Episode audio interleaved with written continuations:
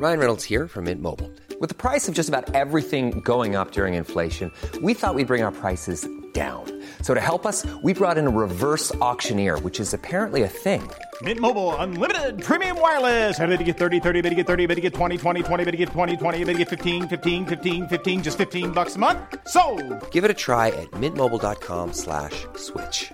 $45 upfront for three months plus taxes and fees. Promo for new customers for limited time. Unlimited more than 40 gigabytes per month. Slows. Full terms at mintmobile.com.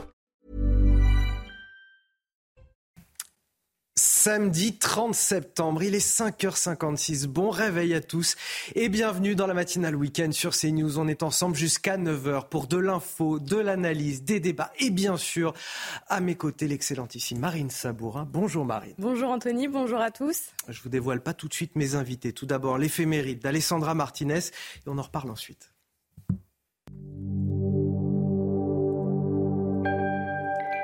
Chers amis, bonjour.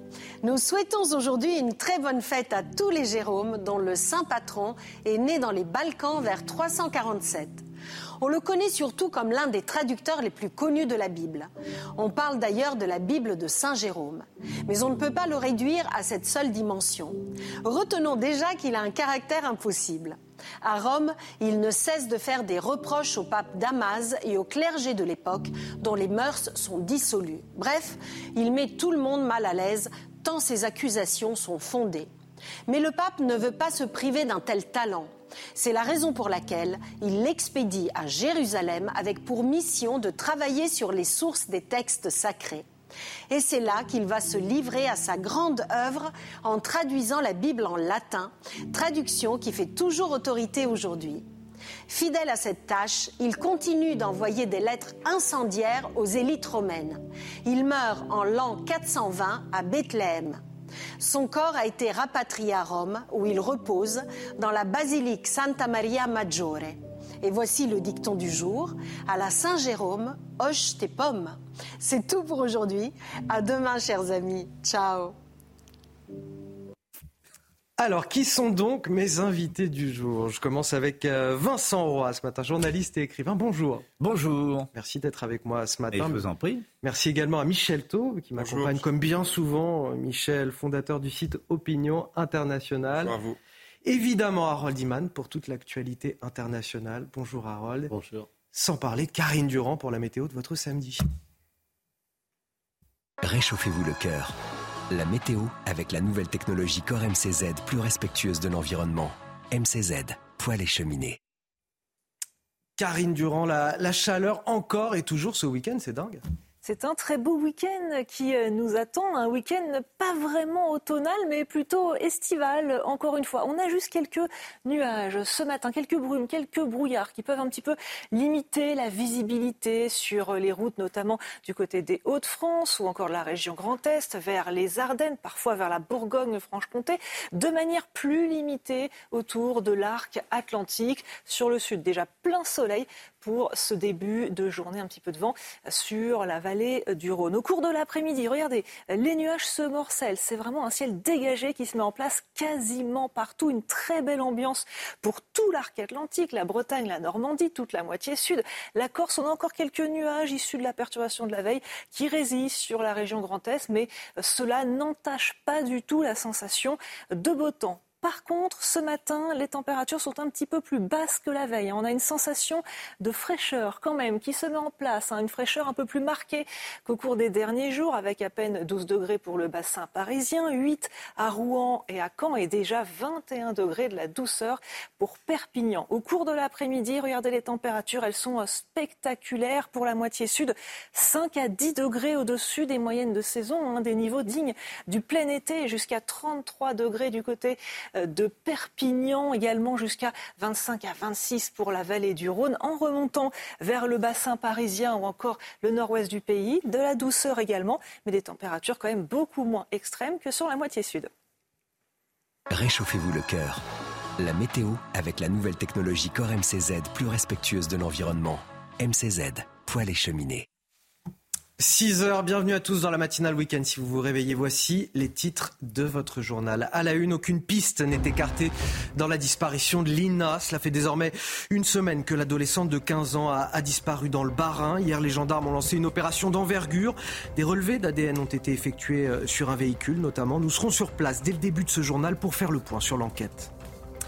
Face à la crise migratoire, ce sommet des pays méditerranéens de l'UE qui s'est tenu à Malte hier soir. Emmanuel Macron était sur place parmi les neuf dirigeants concernés, tout comme Giorgia Meloni, la première ministre italienne qui réclame que les bateaux des ONG euh, débarquent les migrants dans les pays dont ils battent le pavillon et non plus sur les côtes italiennes. On fera le point sur ce sommet avec Harold Iman. Les automobilistes seront-ils les dindons de la farce? Le gouvernement annonce qu'il veut augmenter les taxes sur les sociétés autoroutières au nom, euh, entre autres, de la transition écologique. Ces dernières préviennent, ce sont les Français qui risquent de trinquer une fois arrivés au péage. Qu'en sera-t-il vraiment? Vous serez tout avec notre journaliste éco, Lomi Guillot. Ça fait maintenant une semaine que Lina, 15 ans, a disparu dans le Barin. Aucune piste n'est écartée. Hier, les gendarmes ont mené leur première opération d'envergure, Marine. Oui, plusieurs véhicules ont été euh, examinés, dont un en particulier à la suite d'un témoignage jugé très sérieux et recoupé par des images de vidéosurveillance. Il s'agirait d'une mystérieuse voiture bleue. Explication de Solène Boulan et Olivier Gangloff.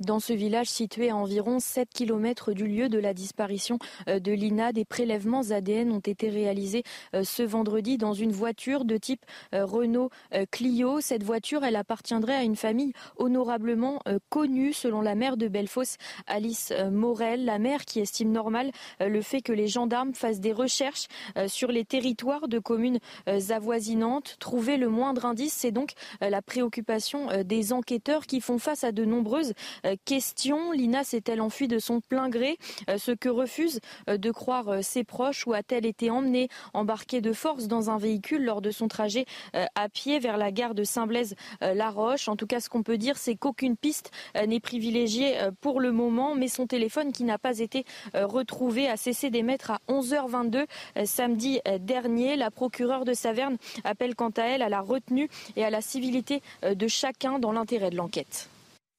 On en vient à ces euh, images glaçantes d'un règlement de compte dans le 4e arrondissement de Marseille, filmé par une caméra de vidéosurveillance. Oui, deux hommes de 24 et 41 ans euh, sont morts et une autre personne a été blessée depuis le début de l'année dans la cité phocéenne. Au moins 42 personnes ont perdu la vie dans un cadre de règlement de compte. Alors nous nous sommes procurés les chiffres de la lutte contre euh, le trafic de stupéfiants dans la cité phocéenne de janvier à août 2023, donc cette année. on observe que cette lutte s'est amplifiée. 1431 personnes mises en cause de janvier à août. C'est plus 12%. 863 euh, armes saisies, dont 71 fusils d'assaut, c'est plus 18%. 4 tonnes et demie de cannabis, 318 kilos de, cocaïne, 91 points de deal supprimés. Euh, je voulais vous poser peut-être une question sur tout ça autour de la table. Euh, ces chiffres, indéniablement, il y a une accélération. Et pourtant, sur le terrain, on a le sentiment d'une aggravation. Que se passe-t-il concrètement à Marseille? Comment on met fin à cette spirale finalement Est-ce que ça suffit de mettre plus de monde, de faire plus de saisies, d'interpeller plus de gens? Non, mais il y a vraiment des efforts très importants qui ont été déployés par euh, les, services publics, par le ministère de l'Intérieur.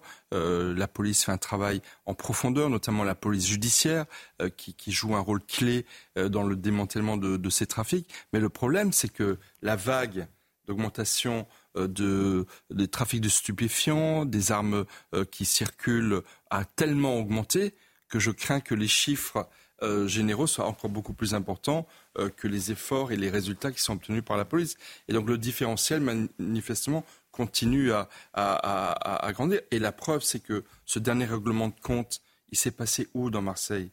Il s'est passé dans un quartier paisible, où les habitants n'ont pas l'habitude de voir des règlements de compte euh, au coin de la rue. Et donc ça veut bien dire que, que le trafic et les effets de ce trafic euh, va bien au-delà des quartiers où il s'était concentré jusque-là. Et j'ai envie de dire, Vincent Roy signé avec Marseille, parce qu'il y a un certain nombre de villes du sud de la France en apparence paisibles, qui là aussi connaissent un, un, trafic de stupéfiants qui est croissant et des règlements de compte qui sont liés à ça. Nîmes, par exemple. Bien entendu, les chiffres que vous montrez euh, sont, sont, des chiffres qui nous disent que euh, la police fait un véritable travail. Mm. Simplement derrière, euh, on, voit bien qu'il n'y a pas de, une, volonté politique, enfin, sauf celle de M. Darmanin, mais enfin, il est, on, le sent, il est très seul. Euh, il n'y a pas une volonté politique vraiment de prendre le problème à bras le corps. Par exemple, euh, là, je vois 863 armes saisies. Je pense qu'on pourrait en saisir beaucoup plus, avec en mettant au point un certain nombre de solutions. Je pense notamment à, euh, décréter pendant une, période l'état d'urgence, qui permet d'aller vraiment fouiller les caves, sonder les reins et les cœurs, si j'ose dire, mais vraiment aller capter ces armes. Je crois qu'il n'y a pas, a pas une, encore une fois, on, la police fait ce qu'elle peut et elle le fait bien. Les chiffres le prouvent, mais il n'y a pas une volonté politique globale de s'attaquer à bras le corps au problème. Et donc, évidemment, eh bien, on va assister la scène à laquelle on a assisté dans le 4e arrondissement de Marseille. Effectivement, c'est une première parce que le quartier est plutôt paisible. Vous, savez quoi S'accélérer. On interrogera directement des, policiers tout à l'heure à, 7h et à 8h, des syndicats de police qui nous éclaireront peut-être un petit peu sur ces chiffres, nous donneront leur avis. Michel Taub, vous vouliez ajouter quelque chose? Oui, je voulais ajouter, que 1500 euh, personnes qui ont été mises en cause. Oui. Mises en cause, mais combien ont été jugées? Combien ont été condamnés ah Combien vont purger des peines de prison En amont sur les peines, en, aval sur les peines, et puis en amont aussi sur le démantèlement des réseaux. Voilà, et là je vais me faire le relais de ce que disent beaucoup de policiers, c'est qu'ils travaillent beaucoup, mais des fois ils interpellent des personnes qui, le soir même, sont remises en liberté, et du coup continuent à alimenter ce, euh, trafic de stupéfiants. Bon, à la une également, les flux migratoires en, Méditerranée. Ils sont tels que, que le nombre de victimes a, triplé cet été par rapport à l'été 2022. On compte 990 migrants morts ou portés disparus en mer, 2500 au total depuis le début de l'année marine. Un chiffre en augmentation de 50% sur un an. Parmi ces morts, au moins 289 mineurs. La Méditerranée est devenue un cimetière pour les enfants, a déploré l'UNICEF. Et face à cette crise migratoire, les dirigeants euh, des neuf pays méditerranéens de l'Union européenne se sont réunis hier à Malte. Ils appellent à une réponse unie et structurelle. Emmanuel Macron a rappelé qu'il fallait faire preuve de solidarité, notamment avec l'Italie. Oui, et Giorgia Meloni, première ministre italienne, a une nouvelle fois pointé du doigt les ONG. Elle refuse que leur bateau accoste en Italie. Écoutez euh, l'alternative qu'elle propose. Je comprends bien sûr la position du gouvernement allemand, mais à ce moment-là, s'ils veulent revenir sur les règles des organisations non gouvernementales, alors nous proposons donc un autre amendement en vertu duquel le pays responsable de l'accueil des migrants transportés sur un navire d'ONG est celui du pavillon de ce même navire. Alors on va en parler avec vous, Harold Iman, malgré cette euh, déclaration. L'air de rien, euh, Paris et Rome se rapprochent quand euh, Berlin s'éloigne d'une solution de fermeté. Oui, alors le problème vient de Berlin aujourd'hui, parce que du côté allemand, il y a trop de migrants qui arrivent. on va vers des pressions politiques. le parti alternatif für Deutschland est en train de monter dans les sondages trop de migrants arrivent dans les petits villages et même le gouvernement allemand a commencé à bloquer les arrivées depuis des pays voisins européens, ce qui, est, un peu du jamais vu. Mais d'un autre côté, cette même Allemagne, avec une coalition qui comprend des Verts, euh, voudrait que euh, la charité soit la règle en mer et donc que l'on euh, puisse débarquer avec des navires des ONG les migrants qu'on aura recueillis avant qu'ils fassent naufrage euh, et, qu'on les amène en Italie. Et ça, c'est tout simplement ce qui fait gripper toute cette belle machine du sommet Méditerranée euh, qui vient de se dérouler, le MED 9, parce qu'ils sont neuf membres. Il y a la Croatie aussi qui, en fait partie, par exemple, qui ne recueille pratiquement pas euh, d'immigrants parce qu'ils ne passent pas par l'Adriatique. Mais voilà, c'était comme ça. Ça n'a pas marché, mais entre Mélanie et euh, Emmanuel Macron, quelque chose a fonctionné. Le système par lequel les migrants seront classés immédiatement leur arrivée entre ceux qui n'ont aucune chance d'être euh, acceptés et ceux qui ont une chance, c'est-à-dire 70%, ce sera non direct, et ils seront stationnés, ils seront gardés dans des zones extraterritoriales. Ça veut dire qu'on dira qu'ils ne sont pas en Europe. Ils sont dans un camp en Europe, mais ce n'est pas l'Europe. Euh, et euh, le reste sera réparti dans divers pays où leur dossier sera examiné et ensuite, si c'est non, ils seront expulsés. Tout cela, ça marche entre l'Italie et la France, mais il y a ce caveat allemand qui sera résolu le 6 octobre à Bruxelles. Et il faut quand même dire qu'ils ont pensé aussi, les neuf, au pays d'origine de ces, et de départ de ces migrants. Et on écoute Emmanuel Macron qui s'est un peu étendu sur le sujet. Nous souhaitons améliorer la dimension externe et améliorer le partenariat concret avec les pays d'origine, en particulier en Afrique, et les pays de transit, tout particulièrement de la rive sud de la Méditerranée. Et donc euh, les propositions opérationnelles qui sont les nôtres sont des propositions d'un partenariat respectueux visant à apporter des moyens financiers, des coopérations techniques, mais à lutter de manière très concrète contre les trafiquants d'êtres humains qui profitent de la misère de celles et ceux qui prennent tous les risques, parfois conduisent au pire dans la mer Méditerranée et nous conduisent à supporter euh, cette pression migratoire qui est aujourd'hui la nôtre. Et c'est là peut-être euh, le seul point qui unit absolument euh, tous les Européens, c'est qu'il faut lutter contre les passeurs qui sont de réels, véritables réseaux mafieux qui encouragent les départs. Michel Taube, beaucoup de il faut quand même dans ces réunions-là. On, entend bien, il faut, bien se mettre d'accord. Mais bon, euh, ils appellent à une réponse euh, unie et structurelle. C'est ce qu'on euh, lit dans toutes les dépêches cette nuit. Bon, c'est très vague, une réponse unie, structurelle, il faut agir ensemble, il faut être solidaire avec l'Italie. Qu'est-ce qu'il y a de nouveau là dans tout ça Parole et parole et parole. En fait, le problème, c'est que effectivement, ce n'est pas la première fois que l'Europe vient à la rescousse, une fois de la Grèce, une autre fois de l'Italie, en termes de paroles, en termes de pétition de principe. Mais on voit bien que les flux migratoires continuent à, s'accélérer.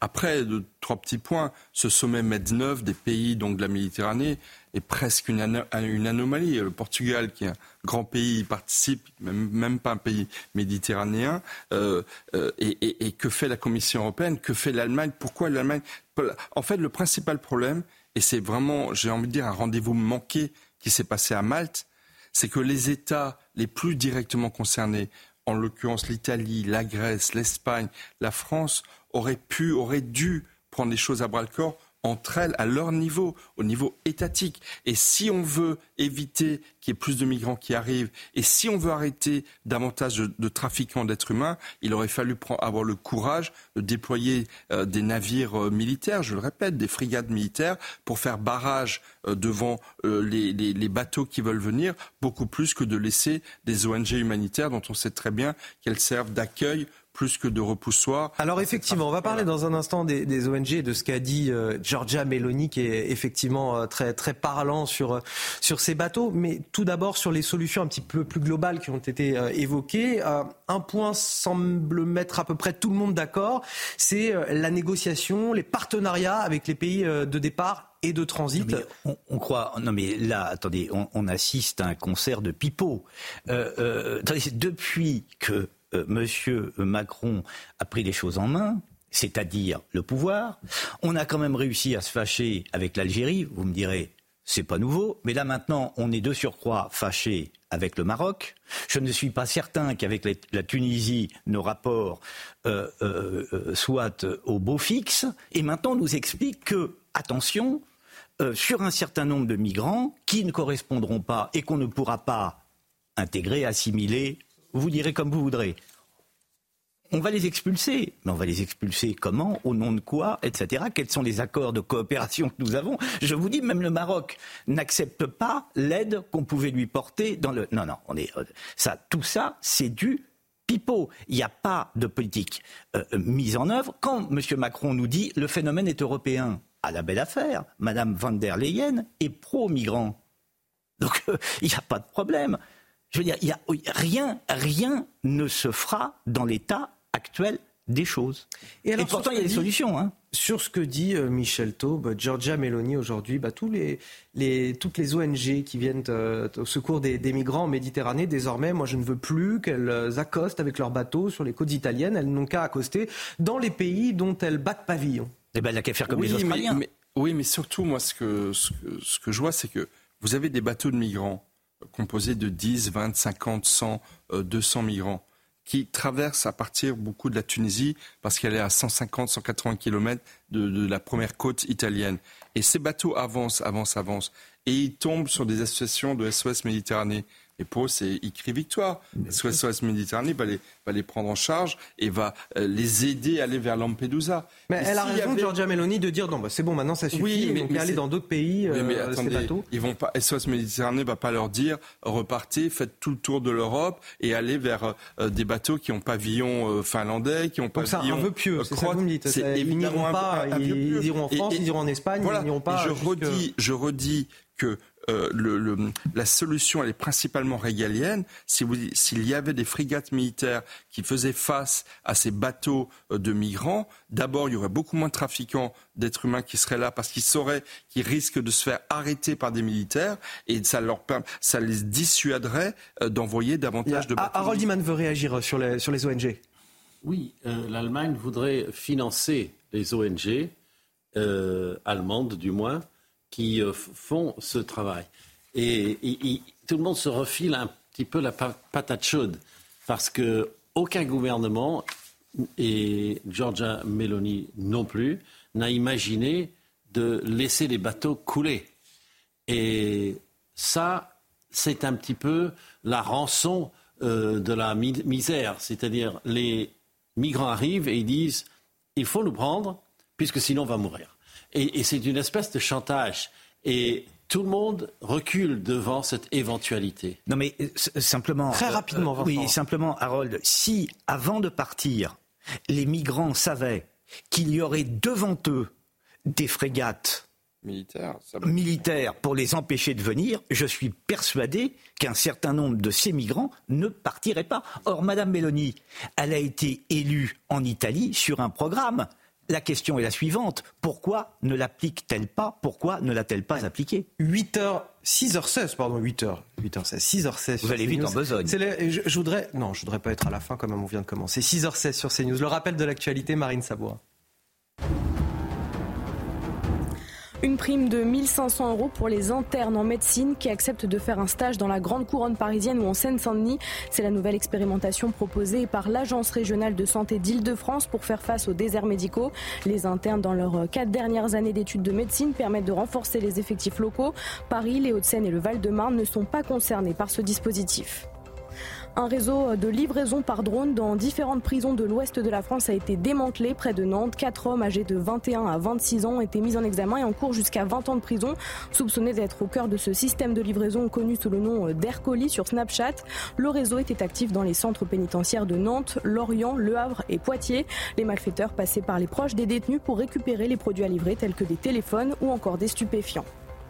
Puis à Moscou, des milliers de personnes rassemblées sur l'emblématique Place Rouge pour célébrer le premier anniversaire de l'annexion de quatre régions d'Ukraine revendiquées par la Russie.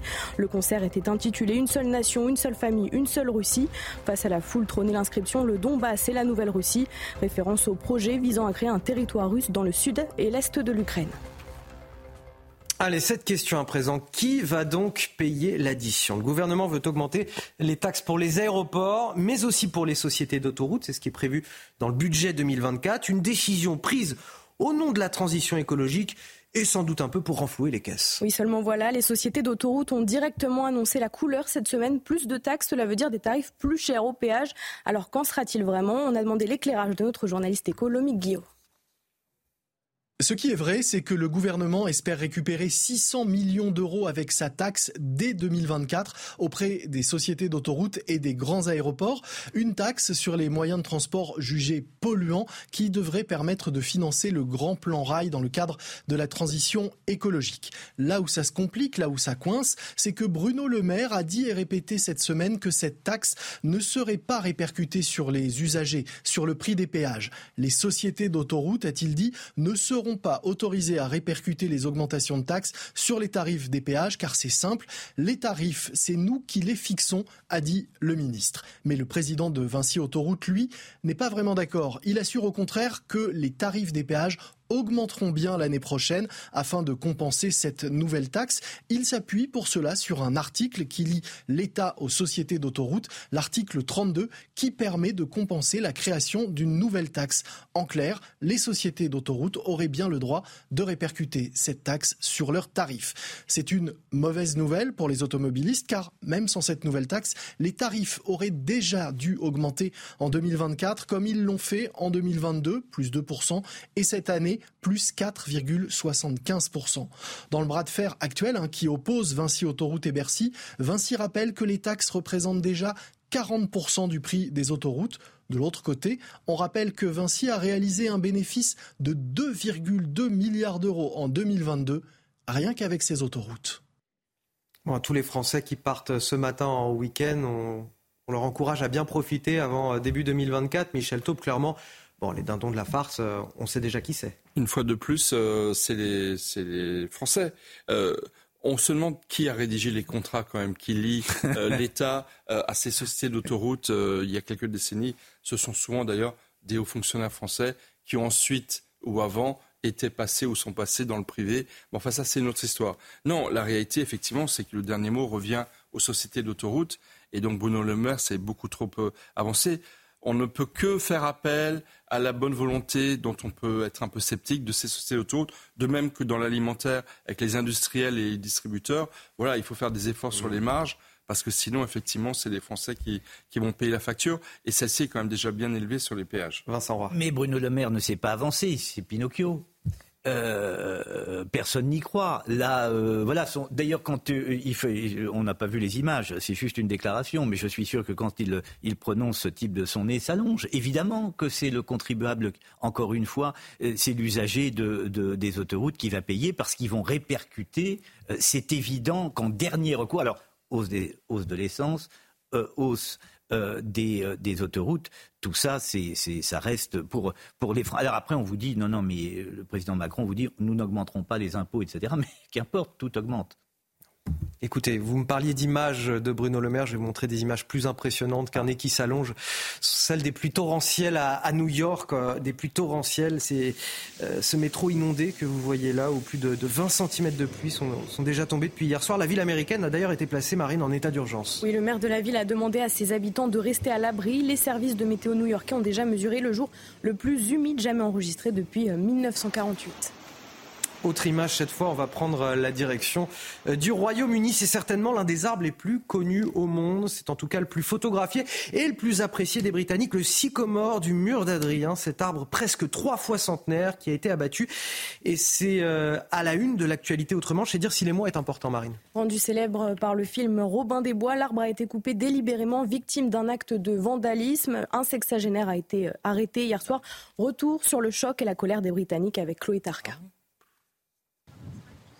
L'image est déchirante. L'un des symboles de l'Angleterre, le sycamore gap, vieux de plus de 200 ans, a été victime d'un acte de vandalisme.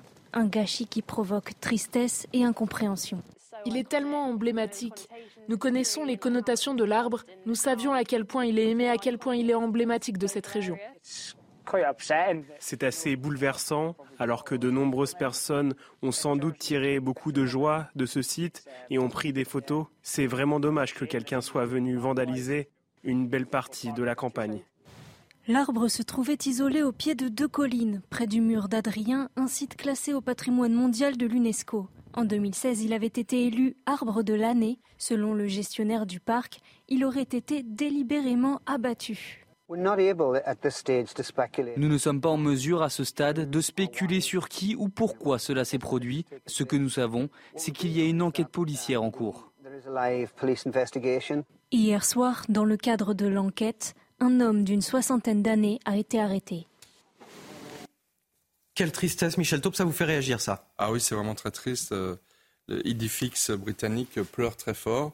C'est vraiment un très bel arbre. Moi, je l'ai vu il y a 30 ans maintenant. Euh, voilà, c'est vraiment un drame euh, en Grande-Bretagne et, c'est une atteinte au patrimoine naturel. Euh, c'est vraiment c'est vraiment très triste. Michel Taube, Vincent Roy, Harold Iman et bien sûr Marine Sabourin. Vous restez avec moi. On va marquer une courte pause. On revient dans un instant. On évoquera cette terrible agression d'une sexagénaire à Versailles. Ça s'est passé il y, a, dix jours. Un voisinage qui est toujours sous le choc. La femme retraitée a été retrouvée euh, ligotée et nue euh, dans la rue. Elle a été agressée à son domicile euh, par un homme sans papier, soumis à une obligation de quitter le territoire français, qui était donc toujours en France à ce moment-là. On en parle juste après la pause.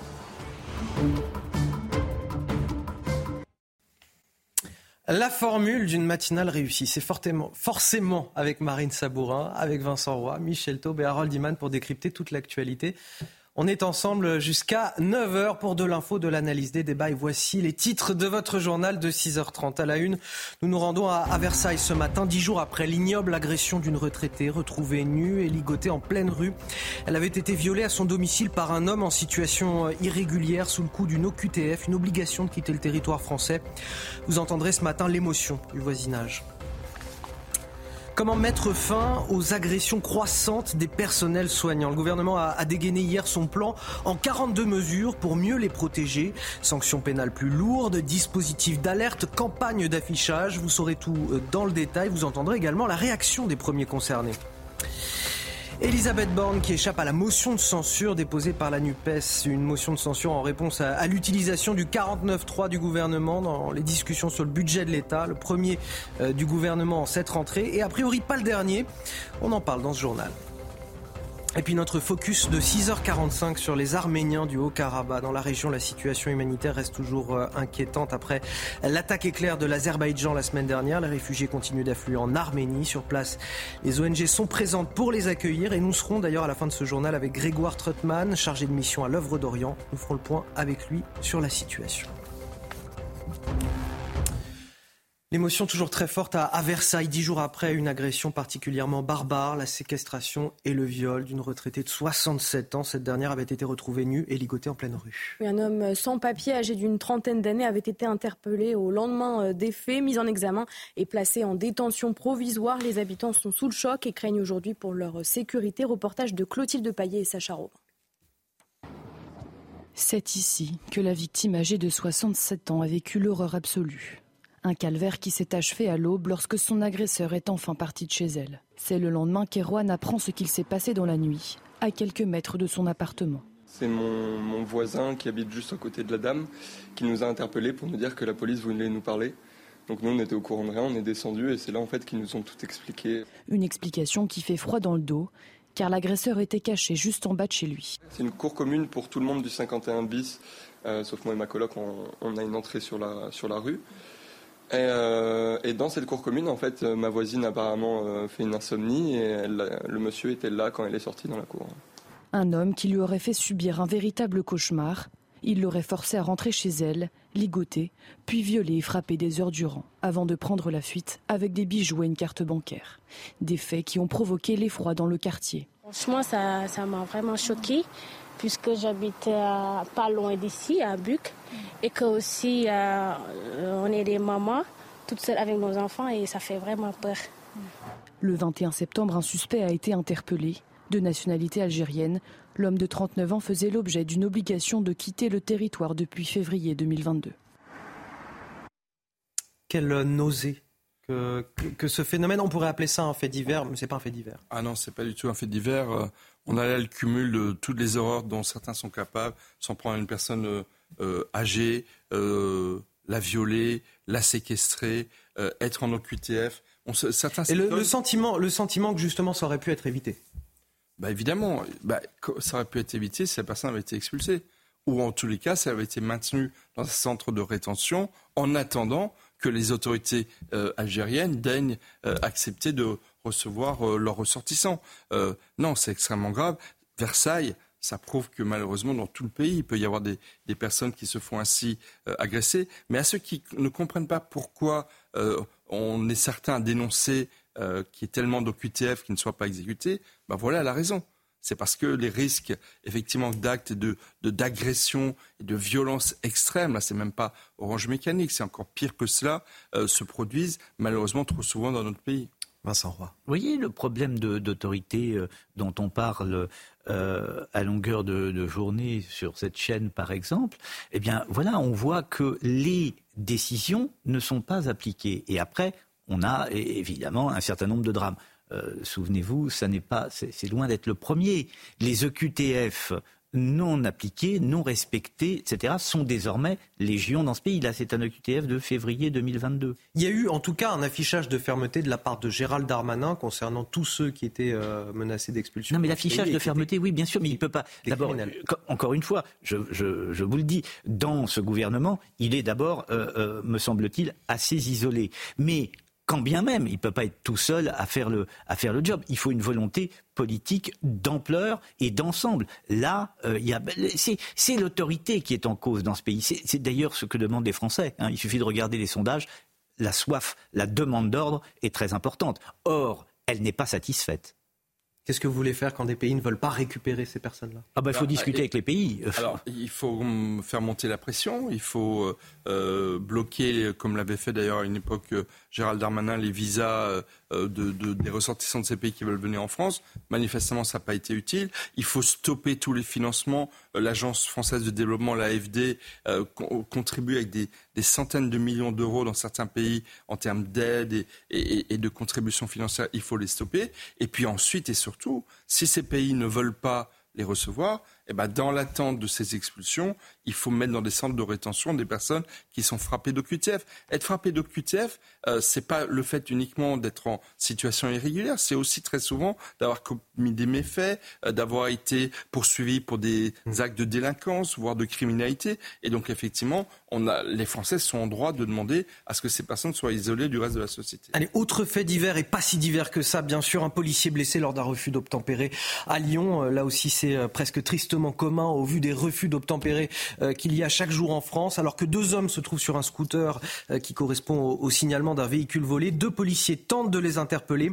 À ce moment-là, le passager descend, mais le conducteur euh, prend la fuite et percute l'un des fonctionnaires qui est traîné sur une cinquantaine de mètres. le policier de la BAC s'est vu prescrire sept jours d'ITT. Il souffre de blessures légères, une plaie et des hématomes. Le conducteur du scooter n'a pas été retrouvé. Les refus d'obtempérer tuent. Il faut sans cesse le redire. L'auteur est activement recherché, a tweeté la préfecture du Rhône. Des auteurs qui n'ont plus peur de rien, selon les syndicats de police écoutés.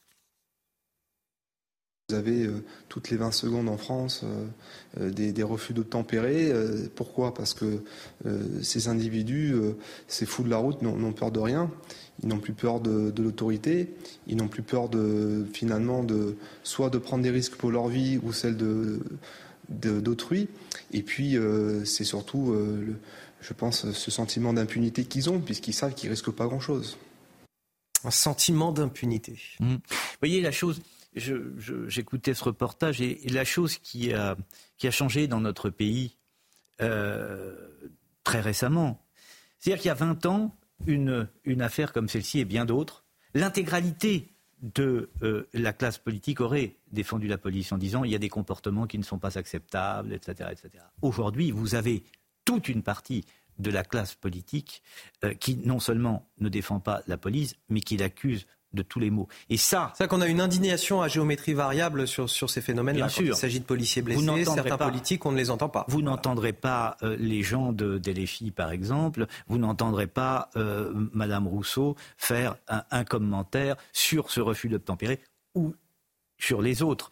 voilà ce qui a changé fondamentalement. C'est-à-dire que les, les mentalités euh, ont euh, évolué. Et quand je dis euh, évolué, le terme n'est sans doute pas extrêmement adapté. On, va avancer, ça, concerne la violence également et ça pourra rejoindre ce sujet, ce fléau dans nos hôpitaux et dans les cabinets médicaux, les agressions des personnels soignants.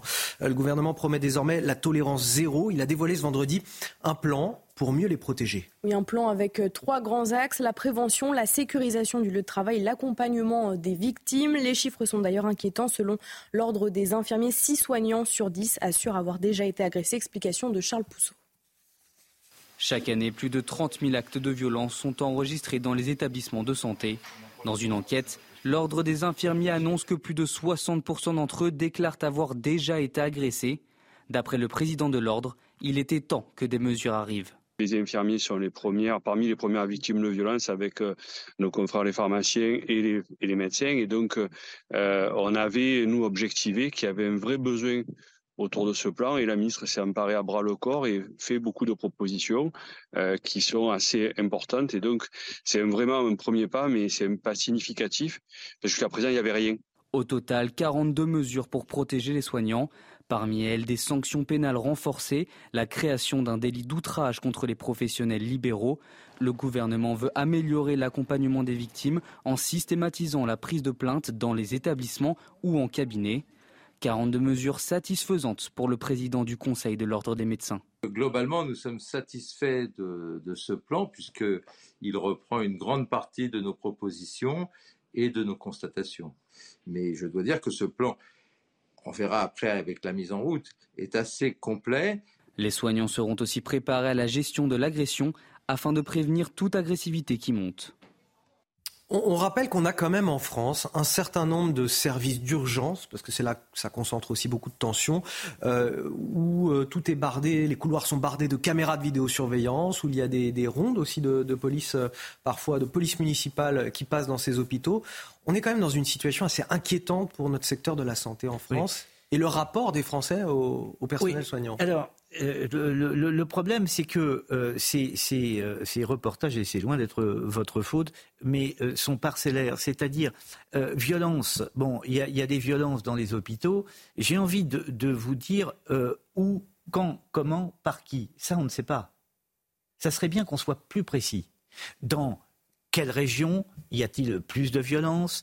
Qui majoritairement commet ces violences.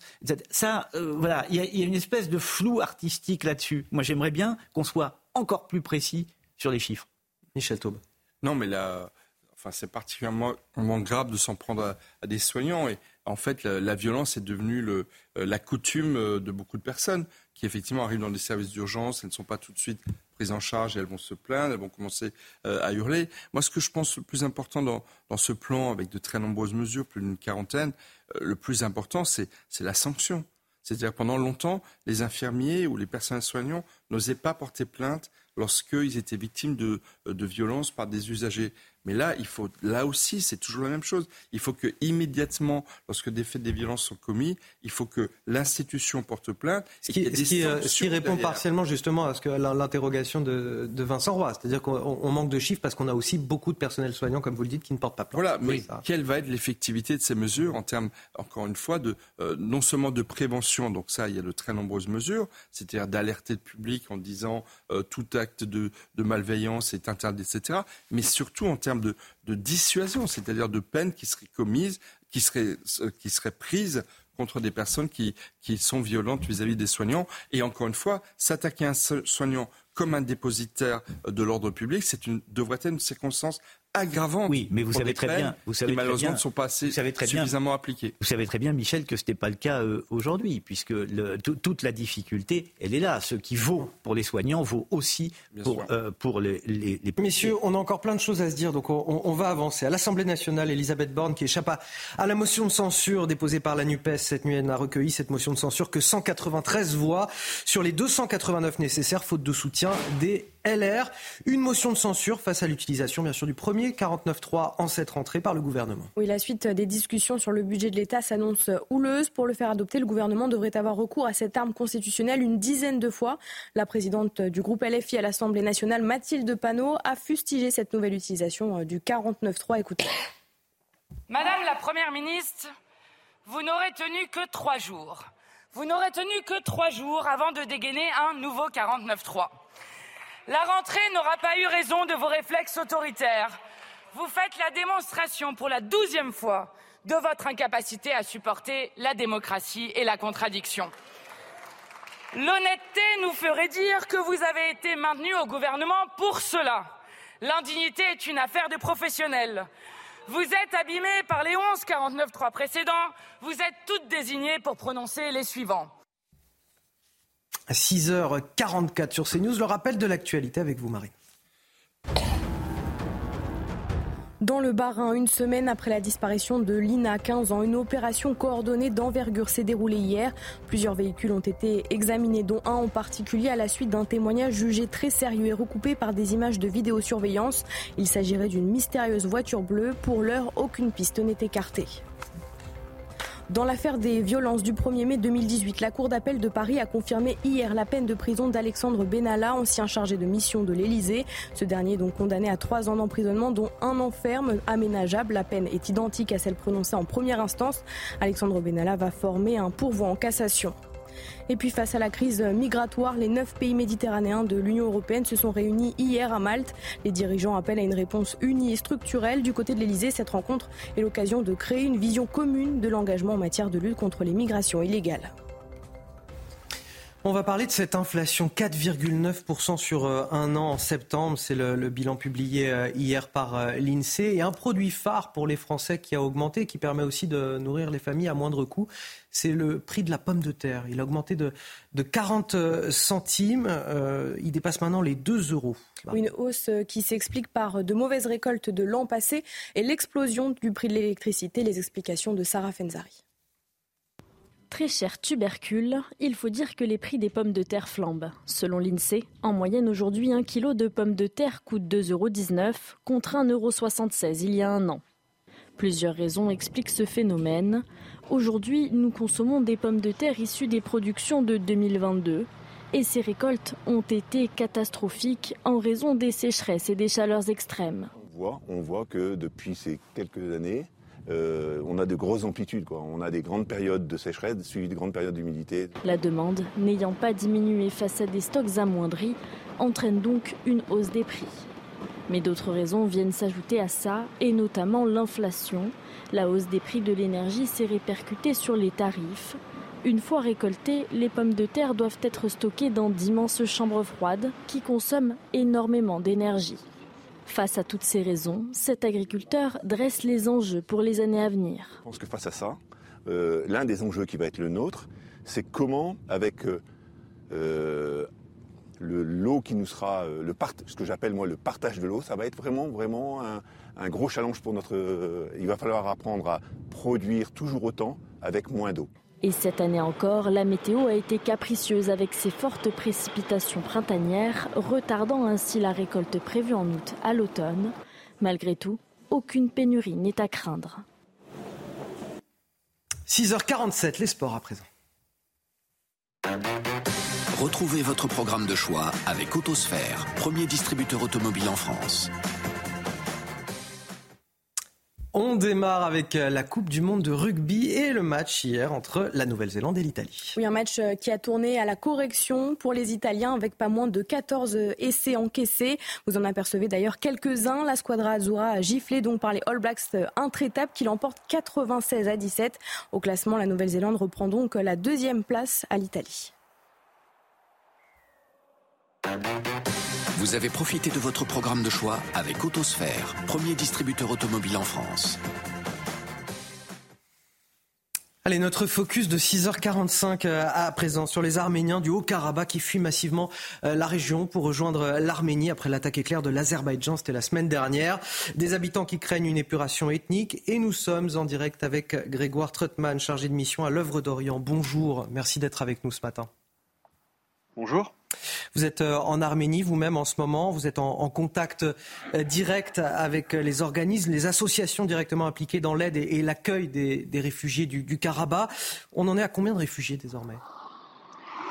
Alors, le, dernier chiffre qui nous a été communiqué, alors le, son n'est peut-être pas très bon parce que je suis au bord de la route, euh, entre Yerevan et Goris actuellement. Le dernier chiffre qu'on a reçu hier soir, c'était 90 000 ce qui correspond quand même aux trois quarts de la population du Haut-Karabakh. L'Azerbaïdjan leur a proposé de rester, mais ils n'ont pas confiance, ils ont peur de subir des exactions? Eh bien, depuis de nombreuses années, les Arméniens, et notamment les Arméniens du Haut-Karabakh, ont conscience des, projets euh, d'épuration ethnique du gouvernement euh, de, l'Azerbaïdjan, qui s'en cache pas par ailleurs. Lorsque le gouvernement du Haut-Karabakh, de l'Azerbaïdjan, euh, parle de chasser les Arméniens comme des chiens, ça laisse assez peu de doute à la population du Haut-Karabakh sur ce qui pourrait leur arriver s'ils restent sur leur territoire. Euh, L'Arménie a... certains... Oui. L'Arménie a les, moyens, les infrastructures pour, pour accueillir tous ces réfugiés. On, a quand même un pays de 2,8 millions d'habitants. Oui, alors c'est très difficile. notamment, ces réfugiés s'ajoutent aux 300 000 euh, réfugiés qui viennent du conflit euh, entre la Russie et l'Ukraine. Donc c'est un pays qui subit déjà depuis euh, plus d'un an des arrivées massives de population, ce qui a augmenté largement les prix, notamment les prix de l'immobilier. Pour autant, nous, ce qu'on observe ici, c'est une solidarité très importante de la population, notamment des jeunes, qui amènent tout ce qu'ils ont, qui amènent à manger, qui amènent des vêtements, beaucoup de structures euh, publiques d'associations sont transformées en accueil pour les réfugiés. Euh, le, théâtre de Vaille, qui est devenu un, lieu d'accueil pour les réfugiés et surtout les habitants accueillent chez eux la population. Euh, on a des, habitants qui nous racontent qu'en voyant des familles de réfugiés dans la rue, ils ont accueilli 4-5 personnes chez eux dans leur salon alors qu'ils ne leur avaient jamais parlé avant de les accueillir. Quels sont les, besoins là, des associations et des ONG alors, les, alors déjà de l'argent, ça c'est le, premier, euh, le premier besoin puisque cette crise va durer. Euh, ce qui est, ce qu'il faut comprendre, c'est qu'aujourd'hui, là, on est on est à la fin du mois de septembre, il fait euh, une chaleur assez euh, euh, supportable, mais l'Arménie est un pays montagneux. D'ici quelques semaines, l'Arménie sera enneigée. dès le début du mois de novembre, l'Arménie est enneigée. Donc il va falloir que ces populations soient accueillies et accueillies de manière durable. Et pour l'instant, le pays n'a pas encore les moyens d'accueillir de, ces gens de manière durable. Donc je dirais que le premier besoin, c'est l'argent. Et après, les ONG demandent euh, euh, des vêtements, en tout cas beaucoup de choses. Mais à la différence d'autres crises par le passé, euh, il y a des choses qui existent en Arménie. Quand on est dans le nord du pays ou dans le centre du pays, on peut acheter des vêtements, on peut acheter de la nourriture. Donc le, défi est d'abord logistique et surtout c'est un défi de long terme. comme vous l'avez dit, c'est un pays de 2,8 millions d'habitants et accueillir les réfugiés du Karabakh plus la population qui fuit le conflit euh, russo-ukrainien, c'est vraiment un défi euh, qui s'avère très compliqué. Merci pour votre euh, témoignage, Grégoire Trottmann. Je le rappelle, hein, vous êtes euh, chargé de mission à, l'œuvre d'Orient. Merci d'avoir témoigné sur CNews ce matin. Et vous êtes sur place d'ailleurs en Arménie. Euh, un dossier qu'on suit assidûment sur CNews depuis le, début du conflit, depuis les premières tensions il y a quelques semaines, et qu'on suivra tout à l'heure aussi avec Harold Iman sur ce plateau qui nous apportera son décryptage dans nos prochaines éditions. Vous restez avec nous sur CNews. On marque une courte pause. On reviendra dans un instant pour évoquer la disparition de Lina, cette adolescente de 15 ans dans le département du Bas-Rhin. Ça fait euh, désormais une semaine qu'on est sans nouvelles d'elle. Je remercie euh, pour finir mes deux premiers invités de, cette euh, matinale, Michel Taube et Vincent Roy. Merci à vous. C'est un très bon week-end. Merci à vous. Deux autres invités vont venir les remplacer pour continuer à commenter l'actualité avec moi sur ce plateau. Restez avec nous. Réchauffez-vous le cœur. La météo avec la nouvelle technologie Core MCZ plus respectueuse de l'environnement. MCZ, poêle et cheminée.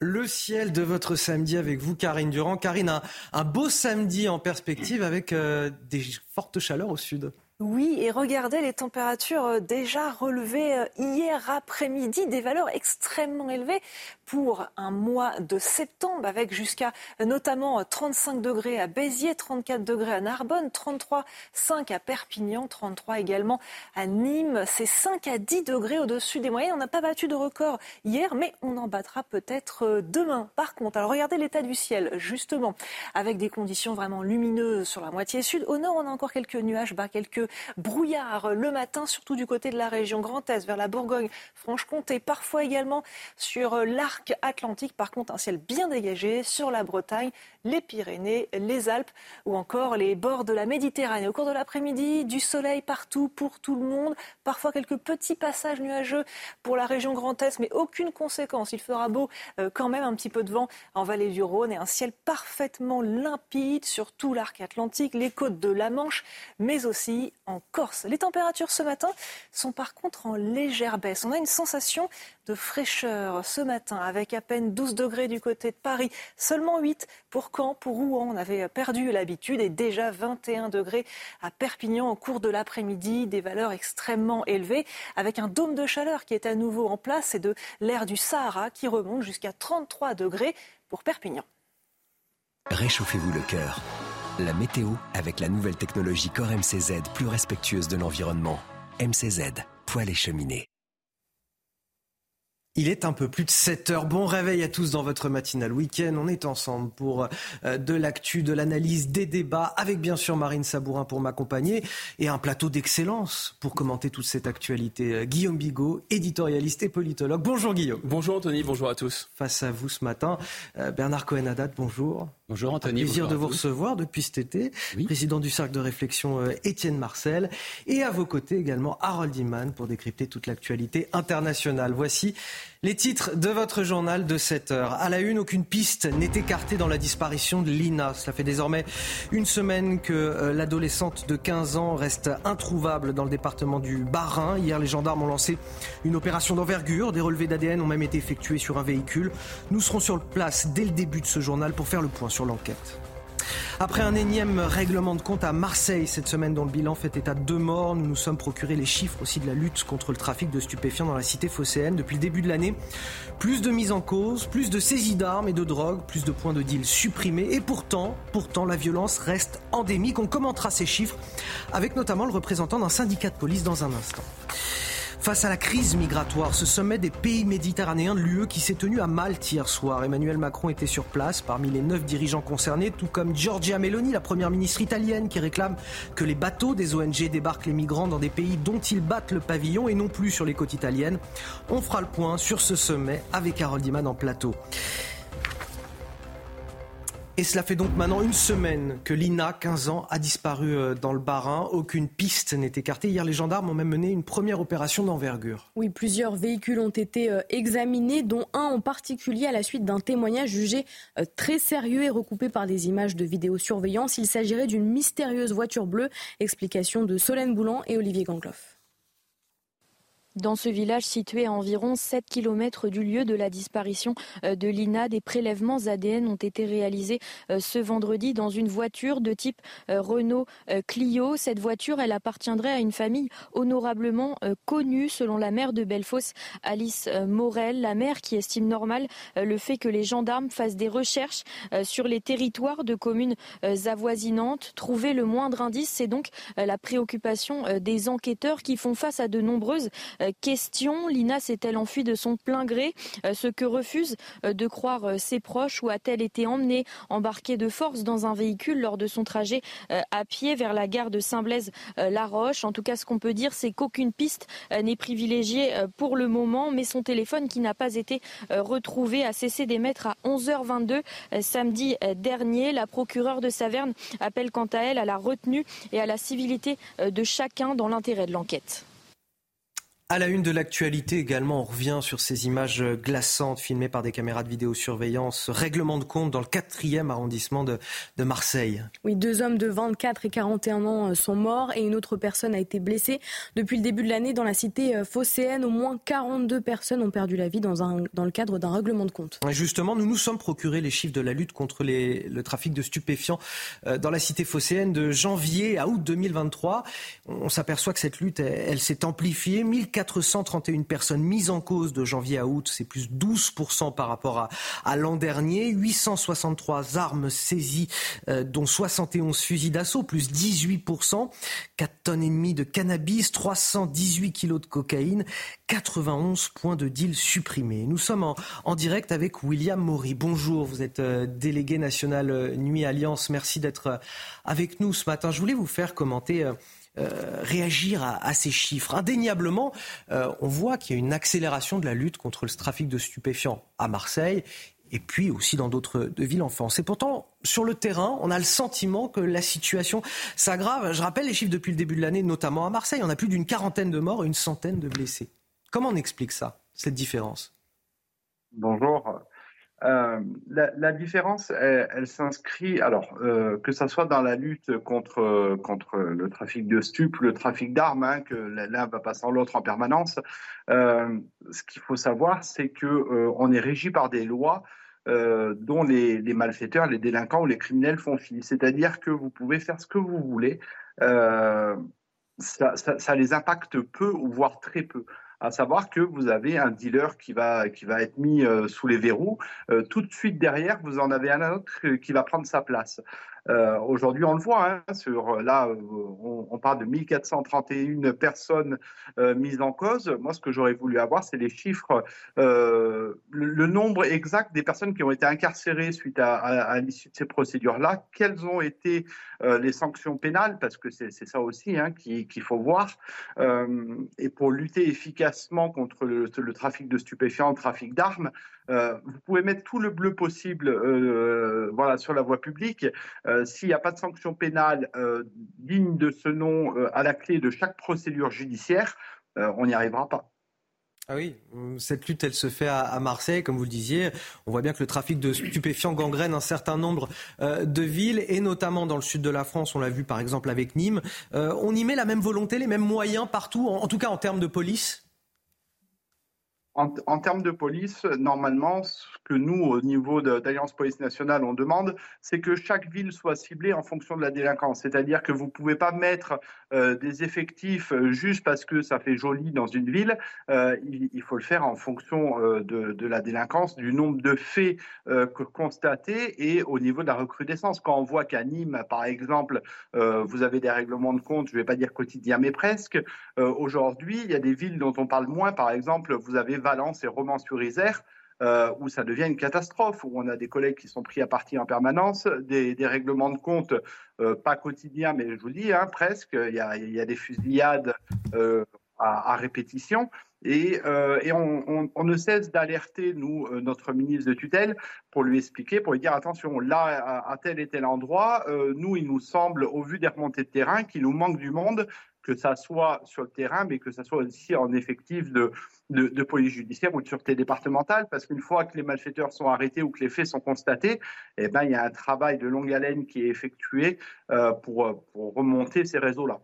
Merci beaucoup, William Maury, je le rappelle, délégué national euh, nuit pour le syndicat Alliance, d'avoir accepté de témoigner ce matin sur euh, notre antenne. Je vais faire un tour de table peut-être là-dessus avec euh, Guillaume Bigot. Là, ce qu'on voit, c'est que Monsieur Maury pointe du doigt la justice c'est-à-dire la sanction pénale derrière qui n'est pas suffisamment forte, pas suffisamment convaincante pour empêcher cette spirale de violence. Est-ce que c'est la seule et unique responsabilité selon vous? Il a raison de le faire. Euh, je pense que les policiers sont extrêmement frustrés euh, de faire un travail euh, très considérable, d'appréhender des gens qui ensuite vont être relâchés rapidement. Donc le code de procédure pénale, le manque de places de prison, la pénétration idéologique du corps des magistrats par des idées, disons, on dit gauchisme, mais je pense pas. Elles sont surtout hyper individualistes et 68 arts, on l'a vu encore avec la, la présence euh, du syndicat majoritaire euh, chez les magistrats à la fête de l'humanité, tout ça est vrai.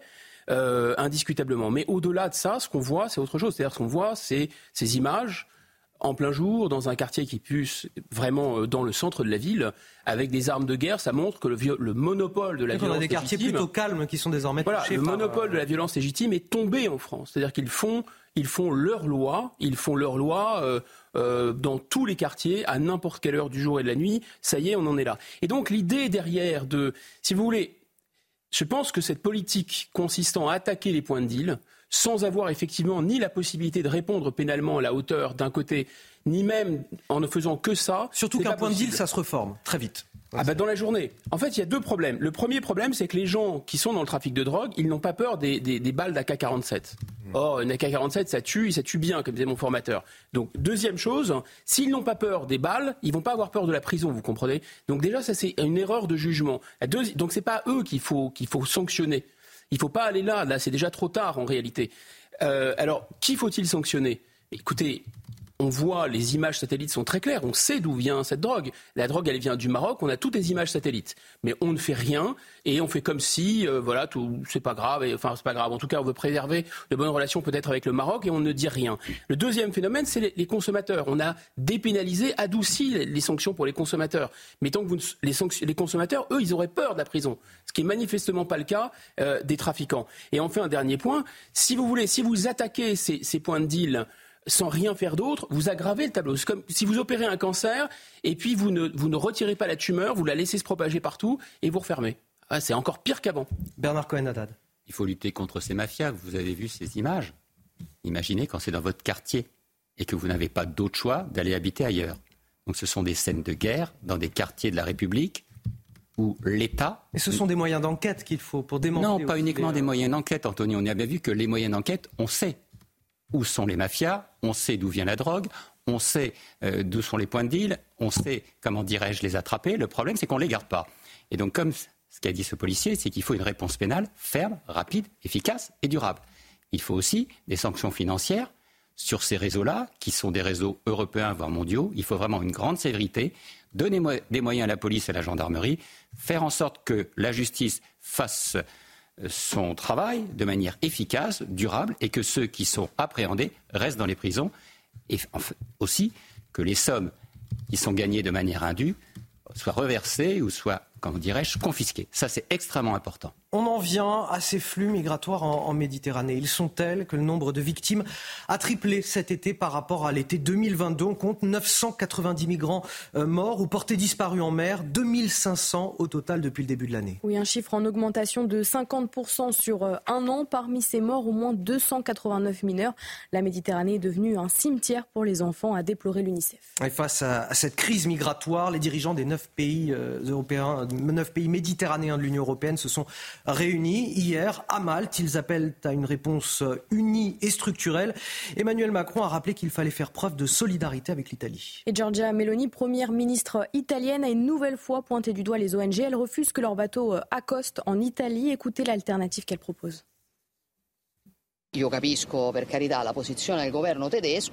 Je comprends bien sûr la position du gouvernement allemand, mais à ce moment-là, s'ils veulent revenir sur les règles des organisations non gouvernementales, alors nous proposons donc un autre amendement en vertu duquel le pays responsable de l'accueil des migrants transportés sur un navire d'ONG est celui du pavillon de ce même navire.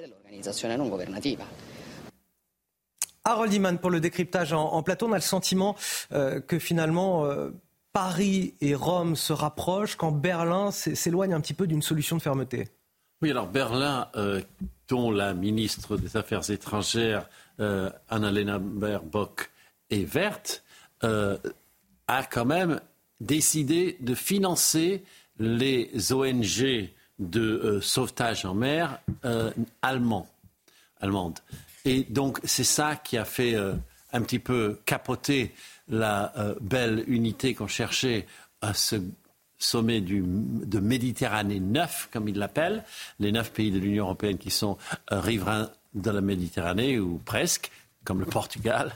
Euh, et du côté franco-italien, là, on s'est à peu près arrangé. On est d'accord avec les dix points de Ursula von der Leyen quand elle est venue à Lampedusa.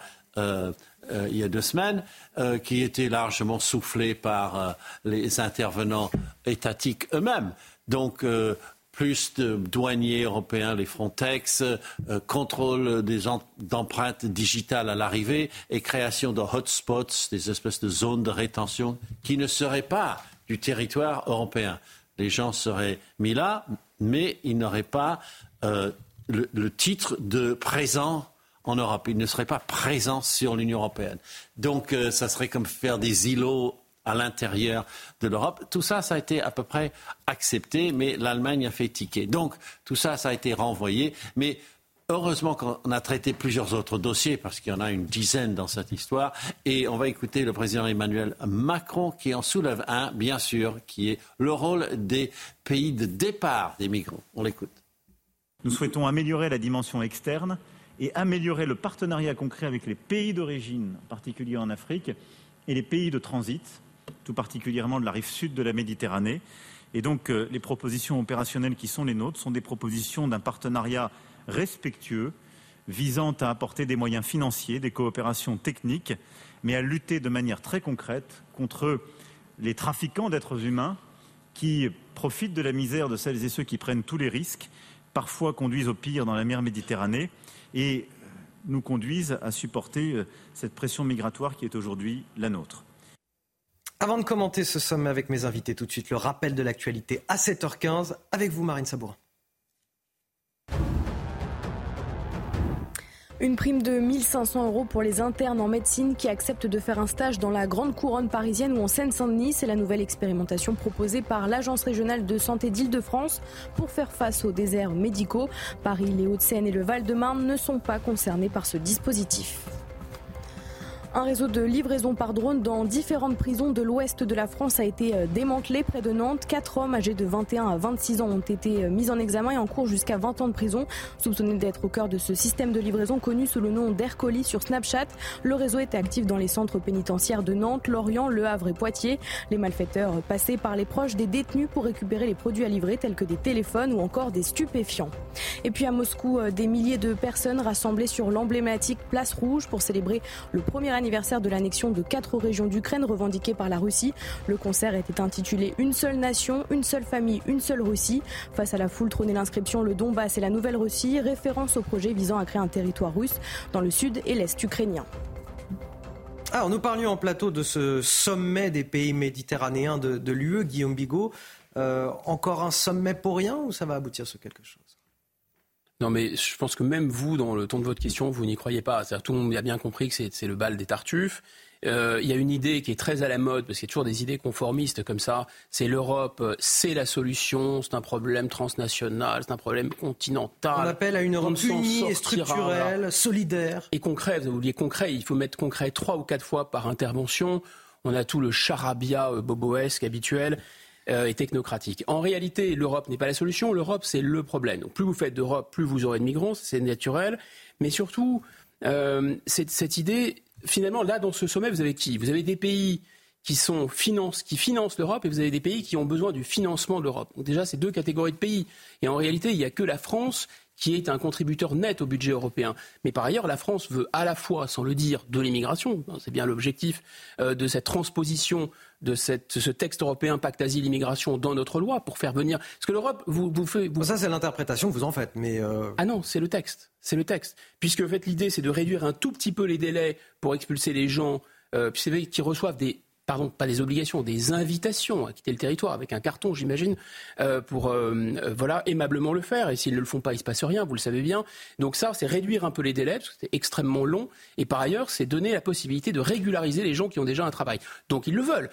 et on voit bien que l'Europe n'est pas le seul problème. En Grande-Bretagne, le patronat et le gouvernement conservateur veut des migrants pour ne pas augmenter les salaires, et il y a toujours des migrants. Et enfin, pour terminer, moi, ce qui me paraît aussi une légende absolument extraordinaire, c'est, vous savez, le, narratif, il y a les, les méchants passeurs et les gentilles ONG. Mais c'est n'importe quoi, puisque les passeurs et les ONG fonctionnent ensemble. Et donc il y aurait des bonnes ONG, par exemple les ONG françaises, payées avec nos impôts pour faire venir des migrants, qui travaillent avec les passeurs, et les mauvaises ONG maintenant, si on en croit Mme Mélanie, qui sont des ONG allemandes. Tout ça est risible. Bernard Cohen-Haddad, je vais vous faire euh, commenter un autre euh, sujet euh, cette fois. Et la question préparée là, c'est qui va payer l'addition? Le gouvernement veut augmenter les taxes pour les aéroports, mais aussi pour les sociétés d'autoroutes. C'est ce qui est prévu pour le budget 2024. Une décision prise au nom de la transition écologique et sans doute un peu beaucoup pour renflouer les caisses. Oui, seulement voilà, les sociétés d'autoroutes ont directement annoncé la couleur cette semaine. Plus de taxes, cela veut dire des tarifs plus cher au péage. Alors qu'en sera-t-il vraiment? On a demandé l'éclairage de notre journaliste euh, éco, Lomi Guillaume. Ce qui est vrai, c'est que le gouvernement espère récupérer 600 millions d'euros avec sa taxe dès 2024 auprès des sociétés d'autoroutes et des grands aéroports. Une taxe sur les moyens de transport jugés polluants qui devrait permettre de financer le grand plan rail dans le cadre de la transition écologique. Là où ça se complique, là où ça coince, c'est que Bruno Le Maire a dit et répété cette semaine que cette taxe ne serait pas répercutée sur les usagers, sur le prix des péages. Les sociétés d'autoroutes, a-t-il dit, ne seront pas autorisés à répercuter les augmentations de taxes sur les tarifs des péages, car c'est simple, les tarifs, c'est nous qui les fixons, a dit le ministre. Mais le président de Vinci Autoroute, lui, n'est pas vraiment d'accord. Il assure au contraire que les tarifs des péages augmenteront bien l'année prochaine afin de compenser cette nouvelle taxe. Il s'appuie pour cela sur un article qui lie l'État aux sociétés d'autoroutes, l'article 32, qui permet de compenser la création d'une nouvelle taxe. En clair, les sociétés d'autoroutes auraient bien le droit de répercuter cette taxe sur leurs tarifs. C'est une mauvaise nouvelle pour les automobilistes car même sans cette nouvelle taxe, les tarifs auraient déjà dû augmenter en 2024 comme ils l'ont fait en 2022, plus 2%, et cette année, plus 4,75%. Dans le bras de fer actuel hein, qui oppose Vinci Autoroute et Bercy, Vinci rappelle que les taxes représentent déjà 40% du prix des autoroutes. De l'autre côté, on rappelle que Vinci a réalisé un bénéfice de 2,2 milliards d'euros en 2022, rien qu'avec ses autoroutes. Je crois qu'il n'y a pas d'ambiguïté, on a bien compris qui étaient les dindons de la farce dans cette histoire. Oui, les usagers. On est bien d'accord, Anthony. J'ai ce sentiment, en tout cas à l'écoute de notre, de notre spécialiste. Et, ceux qui vont utiliser leur véhicule pour pouvoir se déplacer, pour pouvoir les travailler, pour pouvoir tout simplement. Mais c'est ça qui est le plus pénible, c'est pas tant le fait. Alors là, effectivement, on en parle en plus là parce qu'il y a beaucoup de gens qui partent en week-end et ça parle à beaucoup de monde forcément. Alors, c'est pas très sympathique pour eux. Ça l'est encore moins pour ceux qui utilisent leur voiture au quotidien, qui ont besoin de leur voiture pour aller travailler, effectivement. Et puis, il est aussi normal que les sociétés d'autoroutes fassent des bénéfices pour pouvoir entretenir aussi les routes. Et eh oui, ça a un coût. Si on veut des routes plus sûres, y compris pour les motards, vous savez que moi je suis un, motard et j'ai besoin que mes routes soient sûres, qu'il n'y ait pas des trous dans, dans, les, dans les voies publiques, il est important qu'elles soient bien entretenues. Ce qui est dommage, c'est effectivement que l'auto soit toujours la vache à lait des pouvoirs publics. Allez, un sujet un petit peu plus euh, léger. On va prendre l'autoroute pour rejoindre le Gers, un territoire célèbre pour son foie gras. Mais pas que désormais. Le département abrite une spécialité pour le moins inattendue, euh, la gambasse tropicale. Oui, avec euh, le réchauffement climatique et des eaux de plus en plus chaudes, le département est devenu idéal pour l'élevage de ces crustacés. Cette idée de production 100% française vient d'un vétérinaire qui souhaite prendre le contre-pied des élevages intensifs installés à l'autre bout du monde. Immersion avec Célia Gruyère et Sandra Thiambo. Ce vétérinaire et docteur en épidémiologie a lancé en 2017 un nouveau concept, le premier élevage de gambas tropicales produit dans le Gers. Avec le réchauffement climatique et des eaux à plus de 25 degrés, le département est idéal. Ici, à Hydra-Crespayès, nous sommes loin de l'élevage intensif à plusieurs centaines de crevettes par mètre carré. Dans les bassins, sans aucun contact avec les cours d'eau voisins, il y a entre 3 et 4 crustacés par mètre carré. Je suis vraiment engagé sur des productions euh, éthiques euh, et responsables. Et euh, moi, je suis assez en opposition avec tous les systèmes industriels. Donc, j'ai voulu proposer sur une espèce emblématique hein, quand même de, la consommation, qui est pour moi la, crevette, qui est importée massivement. Hein. plus de 99% des crevettes consommées en France sont importées, alors qu'on peut le faire localement. Un mode de production qui en séduit certains, comme ce chef venu s'approvisionner pour son restaurant. Moi, le côté proximité et local, c'est génial. Pourquoi est-ce que j'irai chercher à 8000 km ce que je peux trouver ici, en fait?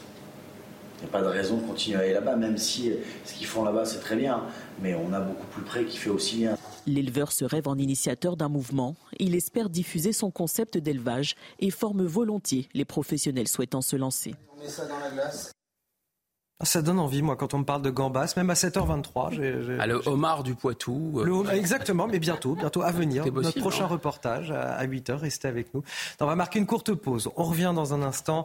On évoquera un sujet euh, autrement plus grave. Nous nous rendons à Versailles ce matin, dix jours après euh, l'ignoble agression d'une retraitée retrouvée nue et ligotée en pleine rue.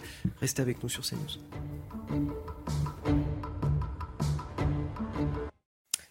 De retour dans votre matinale week-end avec euh, toujours ce plateau excellent. Guillaume Bigot, Bernard Cohen-Haddad, Harold Iman et bien sûr Marine Sabourin pour les JT. Voici les titres de votre journal de 7h30. À la une, nous nous rendons à Versailles ce matin, dix jours après l'ignoble agression d'une retraitée retrouvée nue et ligotée en pleine rue. Elle avait été euh, violée à son domicile par un homme en situation irrégulière sous le coup euh, d'une OQTF, obligation de quitter le territoire français.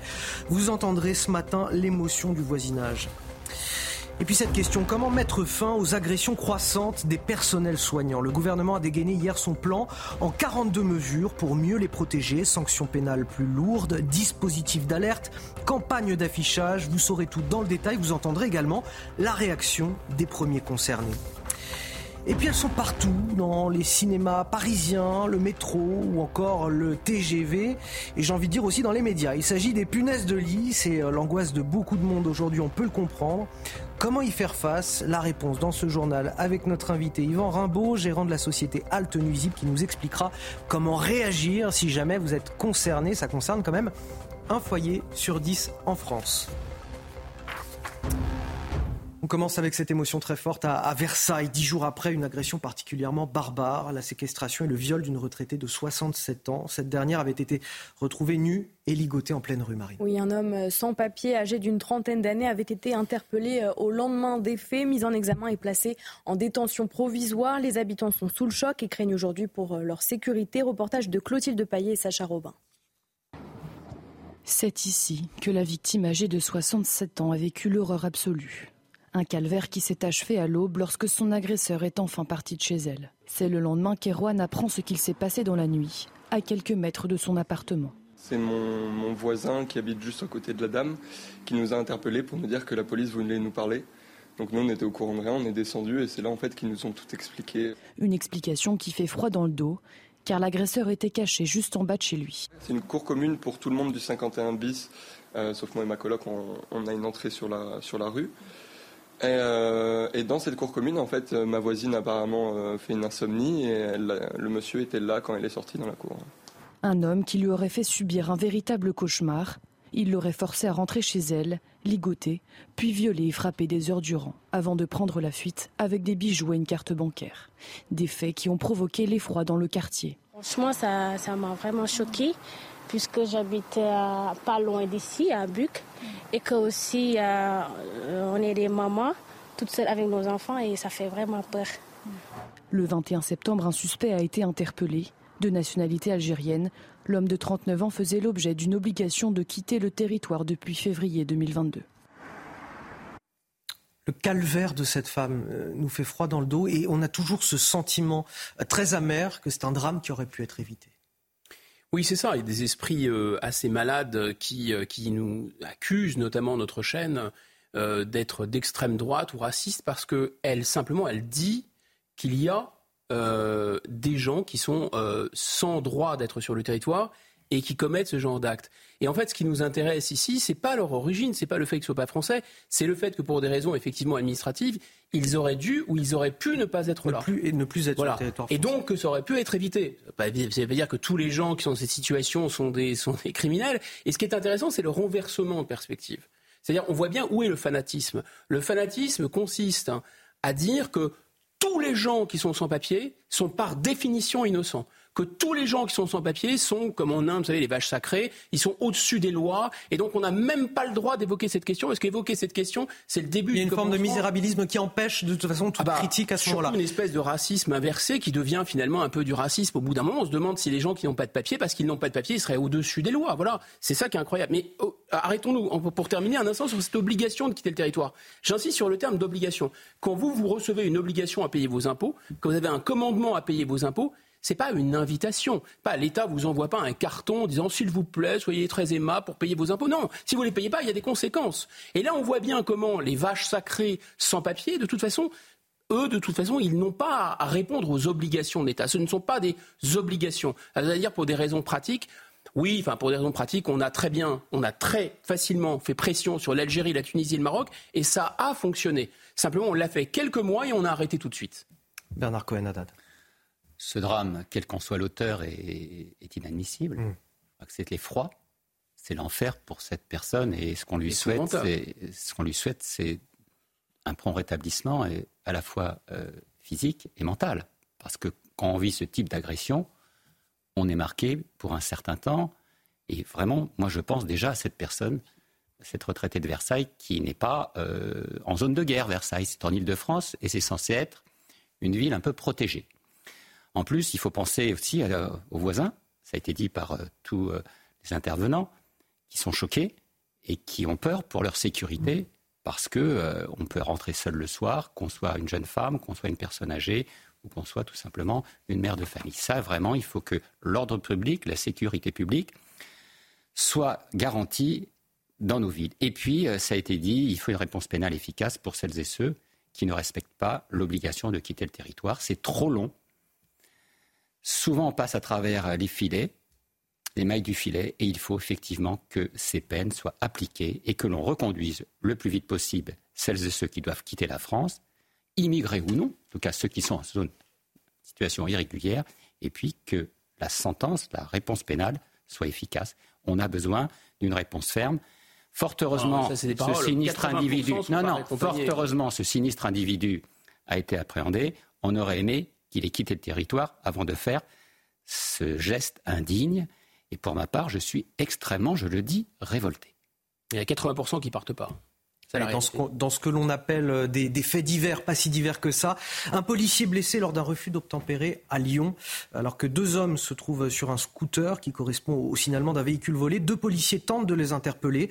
Le passager descend, mais le conducteur prend la fuite et percute l'un des fonctionnaires qui est alors traîné sur une cinquantaine de mètres. Le policier de la BAC s'est vu prescrire sept jours d'ITT. Il souffre de blessures légères, une plaie et des hématomes. Le conducteur du scooter n'a pas été euh, retrouvé. Les refus d'obtempérer tuent. Il faut sans cesse le redire, l'auteur est activement recherché, a tweeté euh, la préfecture du Rhône. Des auteurs qui n'ont plus peur de rien, selon les syndicats de police. Écoutez. Vous avez euh, toutes les 20 secondes en France euh, des, refus d'obtempérer. pourquoi? Parce que ces individus, ces fous de la route, n'ont peur de rien. Ils n'ont plus peur de, l'autorité. Ils n'ont plus peur de finalement de soit de prendre des risques pour leur vie ou celle d'autrui. Et puis c'est surtout le, je pense, ce sentiment d'impunité qu'ils ont, puisqu'ils savent qu'ils risquent pas grand-chose. Ces refus d'obtempérer qui sont, euh, j'allais pas dire fréquents, qui sont euh, quotidiens, qui sont, non, non, mais plus, plus que fréquents. C'est même, c'est pas, c'est pas quelque chose qui arrive de temps en temps. Euh, voilà. C'est quotidien. C'est quotidien. Ça met en péril, ça met en péril les forces de l'ordre. Il n'y a pas non plus de réponse pénale adaptée. Et, puis, et une indignation à géométrie variable quand il s'agit de policiers blessés dans des refus d'obtempérer. Bien entendu, et je crois que le rôle des forces de l'ordre, c'est pas de servir de cible à des délinquants, qu'ils soient sous l'empreinte d'alcool ou euh, de drogue. Et puis, euh, ce ne sont pas des cibles euh, avec lesquelles on joue, y compris lorsque l'on relance sur ces policiers en situation des mortiers d'artifice. Moi, je crois qu'il y a vraiment aujourd'hui un problème de respect de l'ordre public, surtout pour les personnels de contrôle, qui font un travail extrêmement important, c'est-à-dire de rendre l'espace public un peu plus paisible, ce qui n'est pas évident. Guillaume Bigot, ceux qu'on a vus dans la rue samedi dernier euh, pour manifester euh, contre les violences policières, entre guillemets, ne seront certainement pas dans la rue ce week-end pour euh, manifester contre ces violences commises sur des forces de l'ordre. Oui, non, mais on n'en parle pas. Ce sont vraiment des, hum, collaborateurs. Ils prêtent main forte, si vous voulez, aux, violents. Il y a un rapport, des, chiffres sont sortis du ministère de l'Intérieur. Ils sont compulsés chaque année, concaténés chaque année. Là, c'est des centaines de pages. Je vous résume ça en trois points. Euh, il y a 105 viols par jour en France, il y a presque 3 homicides par jour en France, et il y a 41, euh, 41 victimes de coups et blessures euh, volontaires chaque heure en France. Donc c'est de l'inédit depuis 30 ans. Et parmi eux, probablement des personnels soignants, c'est le prochain sujet qu'on va aborder ensemble. Ce fléau dans nos hôpitaux, dans nos cabinets médicaux, ces personnels soignants agressés. Le gouvernement promet désormais la tolérance zéro. Il a dévoilé ce vendredi un plan pour mieux les protéger. Oui, un plan avec euh, trois grands axes, la prévention, la sécurisation du lieu de travail et l'accompagnement des victimes. Les chiffres sont d'ailleurs euh, inquiétants. Selon l'ordre des infirmiers, 6 soignants sur 10 assurent avoir déjà été agressés. Explication de Charles Pousseau. Chaque année, plus de 30 000 actes de violence sont enregistrés dans les établissements de santé. Dans une enquête, l'Ordre des infirmiers annonce que plus de 60% d'entre eux déclarent avoir déjà été agressés. D'après le président de l'Ordre, il était temps que des mesures arrivent. Les infirmiers sont les premières, parmi les premières victimes de violence avec euh, nos confrères les pharmaciens et les, médecins. Et donc, euh, on avait, nous, objectivé qu'il y avait un vrai besoin autour de ce plan et la ministre s'est emparée à bras le corps et fait beaucoup de propositions euh, qui sont assez importantes et donc c'est vraiment un premier pas mais c'est un pas significatif jusqu'à présent il n'y avait rien. Au total, 42 mesures pour protéger les soignants. Parmi elles, des sanctions pénales renforcées, la création d'un délit d'outrage contre les professionnels libéraux. Le gouvernement veut améliorer l'accompagnement des victimes en systématisant la prise de plainte dans les établissements ou en cabinet. 42 mesures satisfaisantes pour le président du Conseil de l'Ordre des médecins. Globalement, nous sommes satisfaits de, ce plan puisqu'il reprend une grande partie de nos propositions et de nos constatations. Mais je dois dire que ce plan, on verra après avec la mise en route, est assez complet. Les soignants seront aussi préparés à la gestion de l'agression afin de prévenir toute agressivité qui monte. Je crois que vous vouliez réagir absolument à ça, euh, Bernard Cohen. Oui, Anthony, parce que cet été, euh, si vous vous souvenez bien, euh, un médecin de 79 ans avait été agressé en allant faire un contrôle suite à un arrêt de travail. Vous vous en souvenez de cette histoire? Eh bien, l'auteur des faits n'est pas encore condamné. Le jugement aura lieu le 12 février 2024. Imaginez, 12 août, 12 février 2024, le temps entre. Et encore, j'ai presque envie de dire que c'est pas si long que ça par rapport à certains délais de justice. Mais c'est trop long pour la victime. Hmm. C'est trop long pour la oui, victime. évidemment. Qui avait euh, été euh, extrêmement blessée, avec des contusions sur le visage, qui avait eu même un arrêt de travail. C'est trop long et on a vraiment besoin aujourd'hui, non seulement de paroles, mais d'actes, et aussi d'une réponse de la justice rapide pour que ceux qui commettent ce type d'actes soient sanctionnés le plus rapidement possible. Guillaume Bigot, ça c'est un fléau à l'hôpital, notamment les services d'urgence. Moi, ça me fait penser à ce concept très puissant d'Anna Arendt, la banalité du mal. Parce que là, qu'est-ce qu'on a? On a un gouvernement qui, a lâché l'ordre public et parce que imbibé d'idées euh, bobo 68 euh, arts de cette espèce de fanatisme des droits de l'homme fait qu'il ne peut plus assurer l'ordre public. Et comme il ne peut plus assurer l'ordre public, il est en train de fabriquer des espèces de, de manuels de l'agressé parce qu'il faut voilà, il faut s'adapter à l'inacceptable. Et donc il dit regardez, bah, si vous êtes agressé, il faut faire comme ci, il faut faire comme ça. Et, et ça ne nous choque même plus la banalité du mal. Allez, plus d'une semaine après l'offensive militaire victorieuse de l'Azerbaïdjan, euh, l'exode du Haut-Karabakh se poursuit. Près de 89 000 habitants ont déjà fui euh, en Arménie sur les 120 euh, 000 habitants officiels du territoire. Oui, un exode massif et long pour ces femmes, ces hommes et ces enfants, bien souvent exténués par le voyage. Illustration à Goris où plusieurs dizaines de réfugiés sont arrivés hier avec Adrien Spiteri. La détresse et la fatigue se lisent sur leur visage. Ces réfugiés viennent de fuir le Haut-Karabakh, laissant derrière eux leur maison et leur village. Ma femme et moi avons nettoyé la maison, mis de la vodka sur la table, des tomates et des concombres de notre jardin. Nous avons versé du café, fermé la porte à clé et sommes partis. Je l'ai laissé à celui qui viendra vivre dans ma maison, qu'il soit ennemi ou non. C'est un être humain. Ici à Goris, en Arménie, des membres de la Croix-Rouge les prennent en charge. Des distributions d'eau et de nourriture sont organisées. Parmi ces réfugiés, des personnes en situation de handicap et des blessés comme Samvel. Ils portent encore les stigmates d'une explosion survenue lundi dans un dépôt de carburant du Haut-Karabakh. À l'origine de cet exode massif, une opération militaire de l'Azerbaïdjan.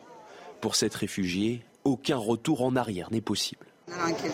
Aujourd'hui, la réintégration avec l'Azerbaïdjan n'est pas possible car nous avons tous deux eu de nombreuses victimes. Ce sont aussi des êtres humains, donc je pense que notre retour au Haut-Karabakh est impossible. Au total, plus de 90 000 habitants du Haut-Karabakh ont déjà fui en Arménie. Quasiment 7h45 avant le décryptage d'Harold Iman, tout de suite le rappel de l'actualité, Marine Sabourin. Dans le Bas-Rhin, une semaine après la disparition de Lina, 15 ans, une opération coordonnée d'envergure s'est déroulée hier. Plusieurs véhicules ont été examinés, dont un en particulier. À la suite d'un témoignage jugé très sérieux et recoupé par des images de vidéosurveillance, il s'agirait d'une mystérieuse voiture bleue. Pour l'heure, aucune piste n'est écartée. Dans l'affaire des violences du 1er mai 2018, la Cour d'appel de Paris a confirmé hier la peine de prison d'Alexandre Benalla, ancien chargé de mission de l'Elysée. Ce dernier donc condamné à trois ans d'emprisonnement, dont un enferme aménageable. La peine est identique à celle prononcée en première instance. Alexandre Benalla va former un pourvoi en cassation. Puis face à la crise euh, migratoire, les neuf pays méditerranéens de l'Union européenne se sont réunis hier à Malte. Les dirigeants appellent à une réponse unie et structurelle du côté de l'Elysée. Cette rencontre est l'occasion de créer une vision commune de l'engagement en matière de lutte contre les migrations illégales.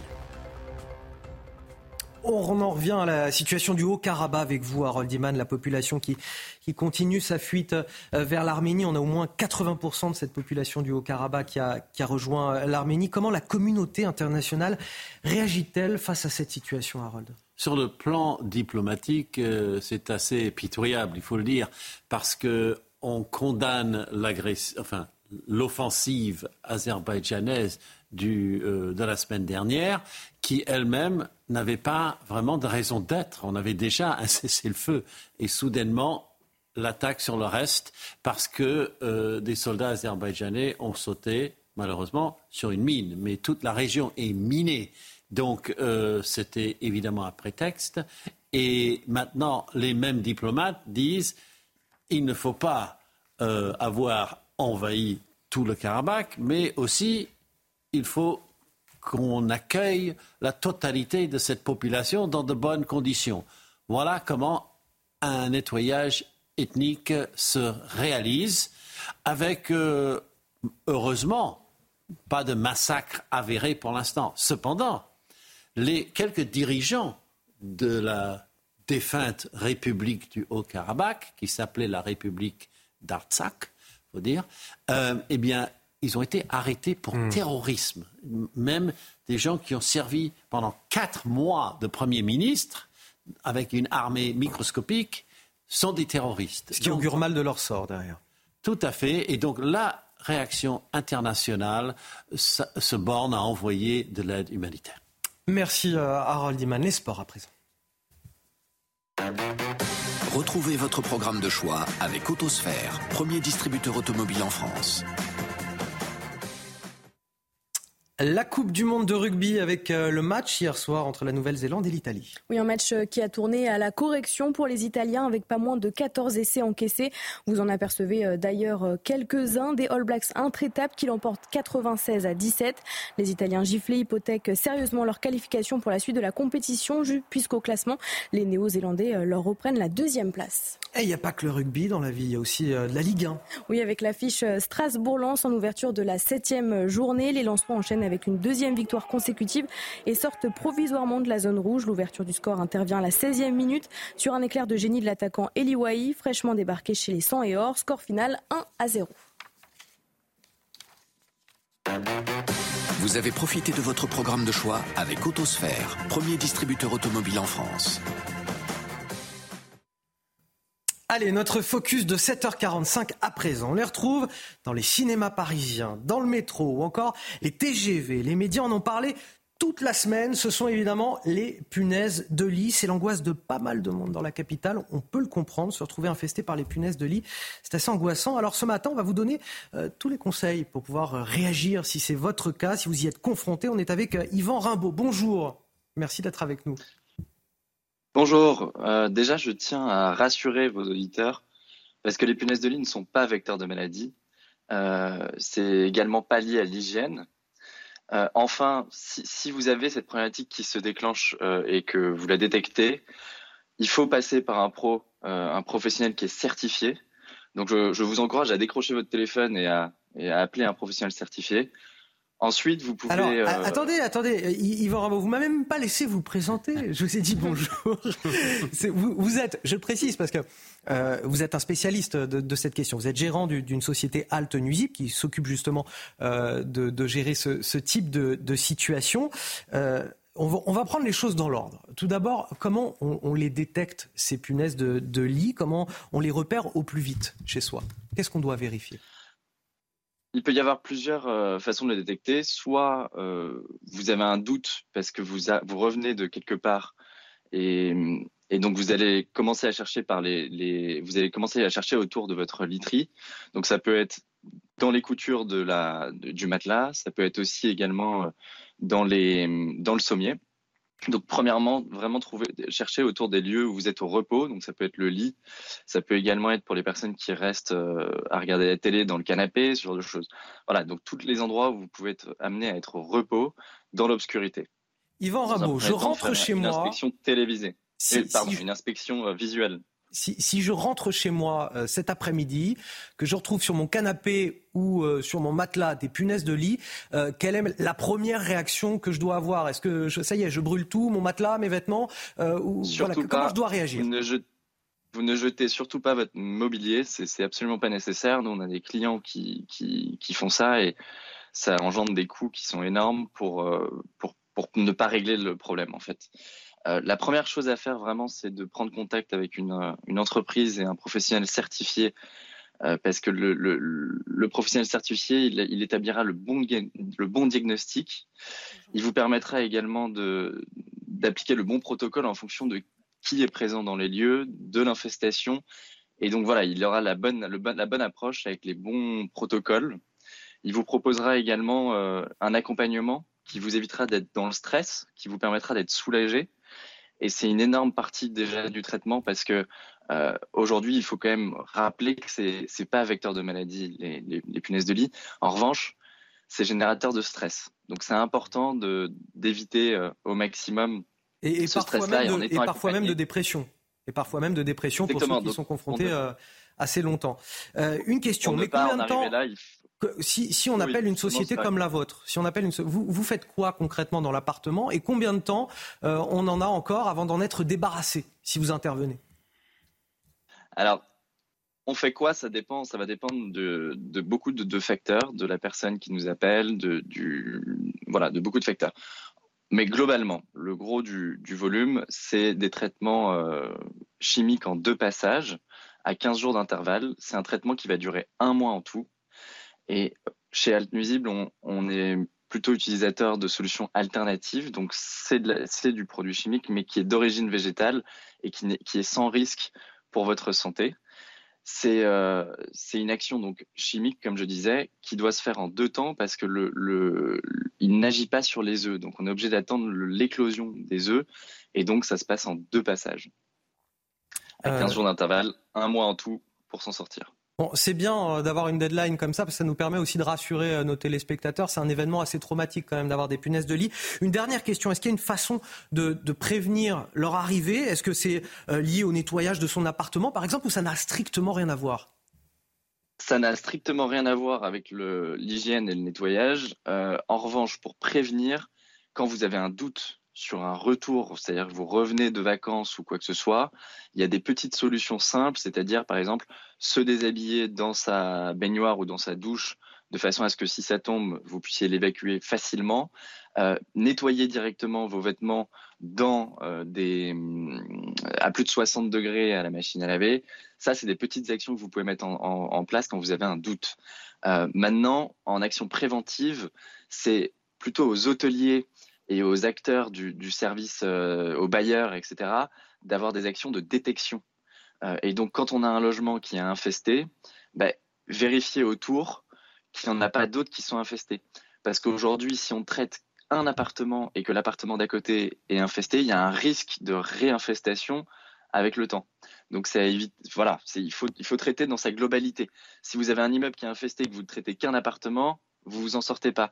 Par contre, si on prend le sujet dans sa globalité, qu'on arrive à savoir quels appartements sont, concernés, on arrive à régler le problème en traitant la totalité des appartements. Eh bien, écoutez, Yvan Rimbaud, j'espère comme ça qu'on aura rassuré euh, nos, téléspectateurs. Euh, je le rappelle, Yvan Rimbaud, vous êtes gérant de la société Alt Nuisible, voilà, société qui traite justement euh, de, ces problèmes de punaise de lit si on y est confronté. En tout cas, ce que vous nous dites aujourd'hui, appelez, quoi qu'il arrive, que ce soit votre entreprise ou une autre, un professionnel si vous y êtes confronté. Merci infiniment d'avoir témoigner sur euh, notre antenne. Vous restez avec nous sur CNews. On marque une courte pause. Dans quelques instants, euh, de nouveaux invités aussi pour euh, débattre avec moi sur ce plateau. On, évoquera la disparition de, Lina, 15 ans, dans le département du Bas-Rhin. Cela fait déjà désormais une semaine. Elle reste introuvable. Et l'enquête se poursuit avec hier une opération d'envergure, des opérations qui se poursuivent aujourd'hui. Nous serons sur place dans quelques instants. A tout de suite. Réchauffez-vous le cœur la météo avec la nouvelle technologie Core MCZ plus respectueuse de l'environnement. MCZ, poêle et cheminée. Il est 8 heures, un bon samedi commence forcément avec la météo de Karine Durand. Karine, la bonne nouvelle, c'est qu'il fait euh, beau aujourd'hui et particulièrement chaud. Chaud au sud, hein, c'était déjà le cas d'ailleurs hier. Regardez les températures maximales relevées au cours de l'après-midi. Les températures sont montées jusqu'à 35 du côté de Béziers, 34 à Narbonne, 33 à Perpignan et 33 également pour Nîmes. On pourrait même battre des records au cours de la journée de, demain car ça va euh, continuer plein soleil sur une grande partie euh, du pays. Aujourd'hui, on a juste quelques brumes, quelques brouillards, grisailles à noter du côté de la moitié nord, en particulier vers les Hauts-de-France, le Grand Est, la Bourgogne-Franche-Comté, quelques brouillards aussi le long du littoral atlantique vers la Gironde, mais le ciel va bien se dégager au cours des prochaines heures, au cours de l'après-midi, euh, du soleil pour absolument tout le monde, et en particulier du côté euh, de l'Atlantique, de la Bretagne, de la Normandie, des Pyrénées, des Alpes, de la Corse. On a juste quelques passages nuageux qui se produisent sur la région Grand Est, mais euh, cela n'entache pas du tout la sensation de beau temps. Par contre, ce matin, on a un petit peu de fraîcheur, des températures plus basses que la veille, notamment avec 8 degrés pour Rouen, pour euh, Caen, 12 en région parisienne et déjà 21 degrés pour euh, Perpignan. Au cours de l'après-midi, les températures vont s'envoler. Sur le sud, elles sont encore 5 à quasiment 10 degrés au-dessus des moyennes, jusqu'à 33 à Perpignan. C'est vraiment de l'air qui remonte du Sahara et qui se retrouve à nouveau dans un dôme de chaleur. Réchauffez-vous le cœur. La météo avec la nouvelle technologie Core MCZ plus respectueuse de l'environnement. MCZ, poêle et cheminée. 8 heures sur CNews, je souhaite un excellent réveil à tous ceux qui nous rejoignent. Vous avez bien de la chance de vous réveiller avec Marine Sabourin, avec Guillaume Bigot, Harold Iman et nous a rejoint sur ce plateau Maître Jérémy Calfon. Bonjour. Merci d'être avec nous, avocat euh, de profession. Vous allez commenter avec nous jusqu'à 9h toute l'actualité dont voici les titres. À la une, aucune piste n'est écartée dans la disparition de Lina. Ça fait désormais une semaine que l'adolescente de 15 ans euh, est introuvable dans le département du Bas-Rhin. Hier, les gendarmes ont lancé une opération d'envergure des relevés d'ADN ont été effectués sur euh, un véhicule. Nous serons sur place dès le début de ce journal avec nos envoyés spéciaux. Après un énième règlement de compte à Marseille cette semaine dont le bilan fait état de deux morts, nous nous sommes procurés les chiffres de la lutte contre les trafics de stupéfiants dans la cité phocéenne. Depuis le début de l'année, plus de mise en cause, plus de saisies d'armes et de drogue, plus de points de deal supprimés. pourtant, la violence reste endémique, plus forte que jamais. On commentera ces chiffres, notamment avec le représentant d'un syndicat de police dans un instant. Face à la crise migratoire, ce sommet des pays méditerranéens de l'UE qui s'est tenu à Malte hier soir. Emmanuel Macron était sur place parmi les neuf dirigeants concernés, tout comme Giorgia Meloni, la première ministre italienne, qui réclame que les bateaux des ONG débarquent les migrants dans les pays dont ils battent le pavillon et non plus sur les côtes italiennes. On fera le point complet sur ce sommet avec Harold Iman en plateau.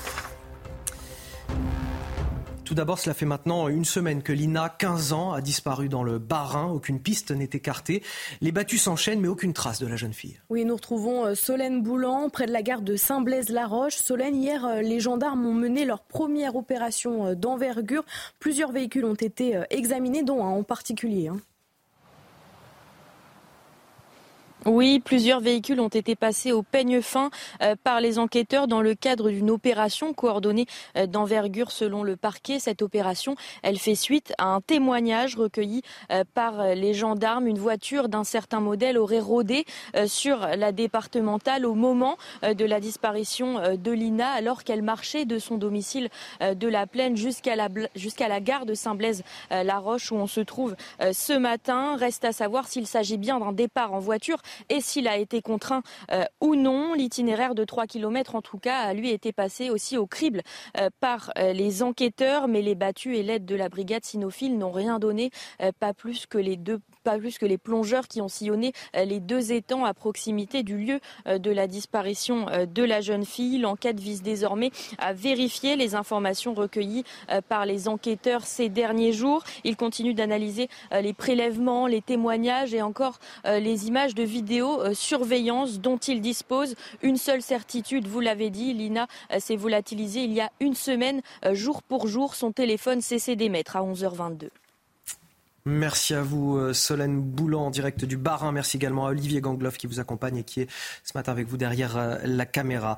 Ces images glaçantes du règlement de compte dans le quatrième arrondissement de Marseille, filmées par des caméras de vidéosurveillance, tout d'abord. Deux hommes de 24 et 41 ans sont morts et une autre personne a été blessée. Depuis le début de l'année, dans la cité phocéenne, au moins 42 personnes ont perdu la vie dans un cadre de règlement de compte. Ce qui nous amène justement à, ces chiffres que nous nous sommes procurés sur la lutte contre le trafic de stupéfiants à Marseille de janvier à août 2023. Une lutte qui s'est considérablement amplifié.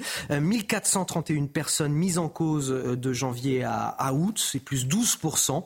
863 armes saisies, euh, dont 71 fusils d'assaut, plus 18%. 4 tonnes et demie de cannabis, 318 kilos de cocaïne et 91 euh, points de deal supprimés. Nous sommes en direct avec euh, Bruno Bartocchetti. Bonjour, euh, vous êtes porte-parole unité SGP Police pour la zone sud. Merci de témoigner ce matin sur notre antenne. Je voulais vous faire réagir sur ces chiffres justement. Indéniablement, il y a une accélération à Marseille de la lutte contre les trafics de stupéfiants. Et pourtant, sur le terrain, on a le sentiment d'une aggravation de la situation. Comment on explique ça?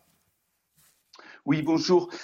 Alors on l'explique d'abord parce que euh, nous avons euh, saisi effectivement euh, beaucoup de cocaïne et, de cannabis, beaucoup d'interpellations. Il y a un travail considérable qui est fait par, les enquêteurs de la PJ ou de la sûreté départementale, enfin de tous les effectifs de, de police à Marseille. Néanmoins, on voit qu'il y a aussi toujours autant de consommateurs, sinon plus. Donc ça veut dire qu'il y a une forte demande et ça veut dire qu'il y a aussi encore et encore beaucoup de circulation de, produits stupéfiants et nous en avons de plus en plus, malgré ces saisies euh, importantes, on voit qu'on a autour de nous encore beaucoup de trafiquants qui s'expriment et qui vendent de, de la cocaïne ou du cannabis. C'est très important de souligner aussi qu'il y a, à partir du moment euh, beaucoup de réseaux de, stupéfiants, il y a beaucoup de, réseaux d'armes à feu, de Kalachnikov, ça circule énormément et on se retrouve dans ces règlements de compte euh, qui s'enchaînent, comme on le sait, depuis de nombreuses années. Mais quand on voit ces chiffres, ça nous laisse penser que finalement euh, l'action de, la police, on en a besoin bien évidemment, mais l'accroissement de, cette action et la présence policière ne règle pas pour autant le problème. Qu'est-ce qui, selon vous, aujourd'hui permettrait d'enrayer cette spirale de violence qui, semble continue euh, dans la cité phocéenne? Je, pense que vraiment il faut se donner des moyens supplémentaires au-delà de la présence policière qui est euh, sur le terrain incontournable, et ne serait-ce que pour sécuriser la population qui en a bien besoin à Marseille. Là, c'est important de les avoir, beaucoup plus de moyens pour les enquêteurs, mais il va falloir aller au-delà du travail de la police. Ça ne peut pas se reposer uniquement sur nos épaules. Et si on doit parler du travail de la police, on doit parler du blanchiment euh, d'argent, tout cet argent qui part euh, à Dubaï, euh, tous ces, trafics qui ont lieu entre le Maroc, l'Algérie et la France. Ça, c'est un travail international. Et là, on doit se donner des moyens bien plus forts. c'est considérablement euh, renforcer les, les, euh, GIR, ce qu'on appelle les GIR, les groupes d'intervention, euh, les groupes interministériels de recherche, pardon, où on y retrouve la douane, l'URSSAF, la police, la gendarmerie. Et là, on peut aller beaucoup plus loin sur les trafiquants et sur le trafic international. Après, en interne, il va falloir aussi travailler sur les générations à venir, c'est-à-dire de se donner d'autres moyens supplémentaires pour, pour renforcer les éducateurs spécialisés, professionnels, avec un contrôle de ce qui se passer autour de ces jeunes qui aujourd'hui ont, 7-8 ans et qui, euh, qui vont être perdus si on ne réagit pas. Parce que là, la génération de 15 ans, elle est perdue comprenez, les règlements de compte ne vont pas s'arrêter malgré les, excellents euh, résultats que peuvent, avoir la, police à Marseille ou ailleurs. Et on entend l'alerte que vous donnez, Bruno Bartocchetti, euh, porte-parole, unité SGP euh, Police pour la zone sud. Merci d'avoir accepté de témoigner ce matin sur notre antenne. Jérémy Calfon, que, que, vous inspirent ces chiffres de la lutte contre les trafics de drogue dans la cité phocéenne? Comme je le disais, voilà, toujours plus de bleu, j'ai envie de dire, à Marseille, et finalement, des résultats qui restent, voilà, on, peut émettre des hypothèses et il y a peut-être même un lien de cause à effet entre euh, les bons résultats euh, de la police, puisque les résultats que vous présentez sont plutôt de bons résultats, et euh, la hausse des règlements de compte. Ce qu'on constate sur le terrain, c'est qu'il y a une sorte d'hystérisation des rivalités entre bandes rivales pour le trafic de stupéfiants. Et on peut émettre deux hypothèses qui expliquent cette hystérisation. La première hypothèse, c'est que le marché de la drogue est encore en pleine expansion et particulièrement le marché, de la cocaïne. Donc les bandes vont se disputer ce gâteau qui est de plus en plus gros et qui rapporte de plus en plus. Ça, c'est le premier point. Le deuxième point, c'est que quand vous avez une lutte policière qui fonctionne et que des points de deal sont fermés. Par conséquent, les points de deal restants vont être encore plus névralgiques, encore plus décisifs, et ça va entraîner une rivalité encore plus importante auprès des trafiquants de stupes. Entre guillemets, quand vous avez une lutte entre la police et les trafiquants de stupéfiants qui fonctionne pour la police, eh bien, les trafiquants de stupéfiants vont être davantage sous tension et vont davantage régler leurs comptes entre eux pour euh, la conquête des territoires. Ce qui compte pour les trafiquants de stupes, c'est la conquête des territoires. Donc, s'il y a moins de territoires à conquérir, eh bien, les trafiquants de stupéfiants vont davantage. C'est intéressant ce que vous nous dites. Ça veut dire quelque part, ils sont un petit peu aux abois.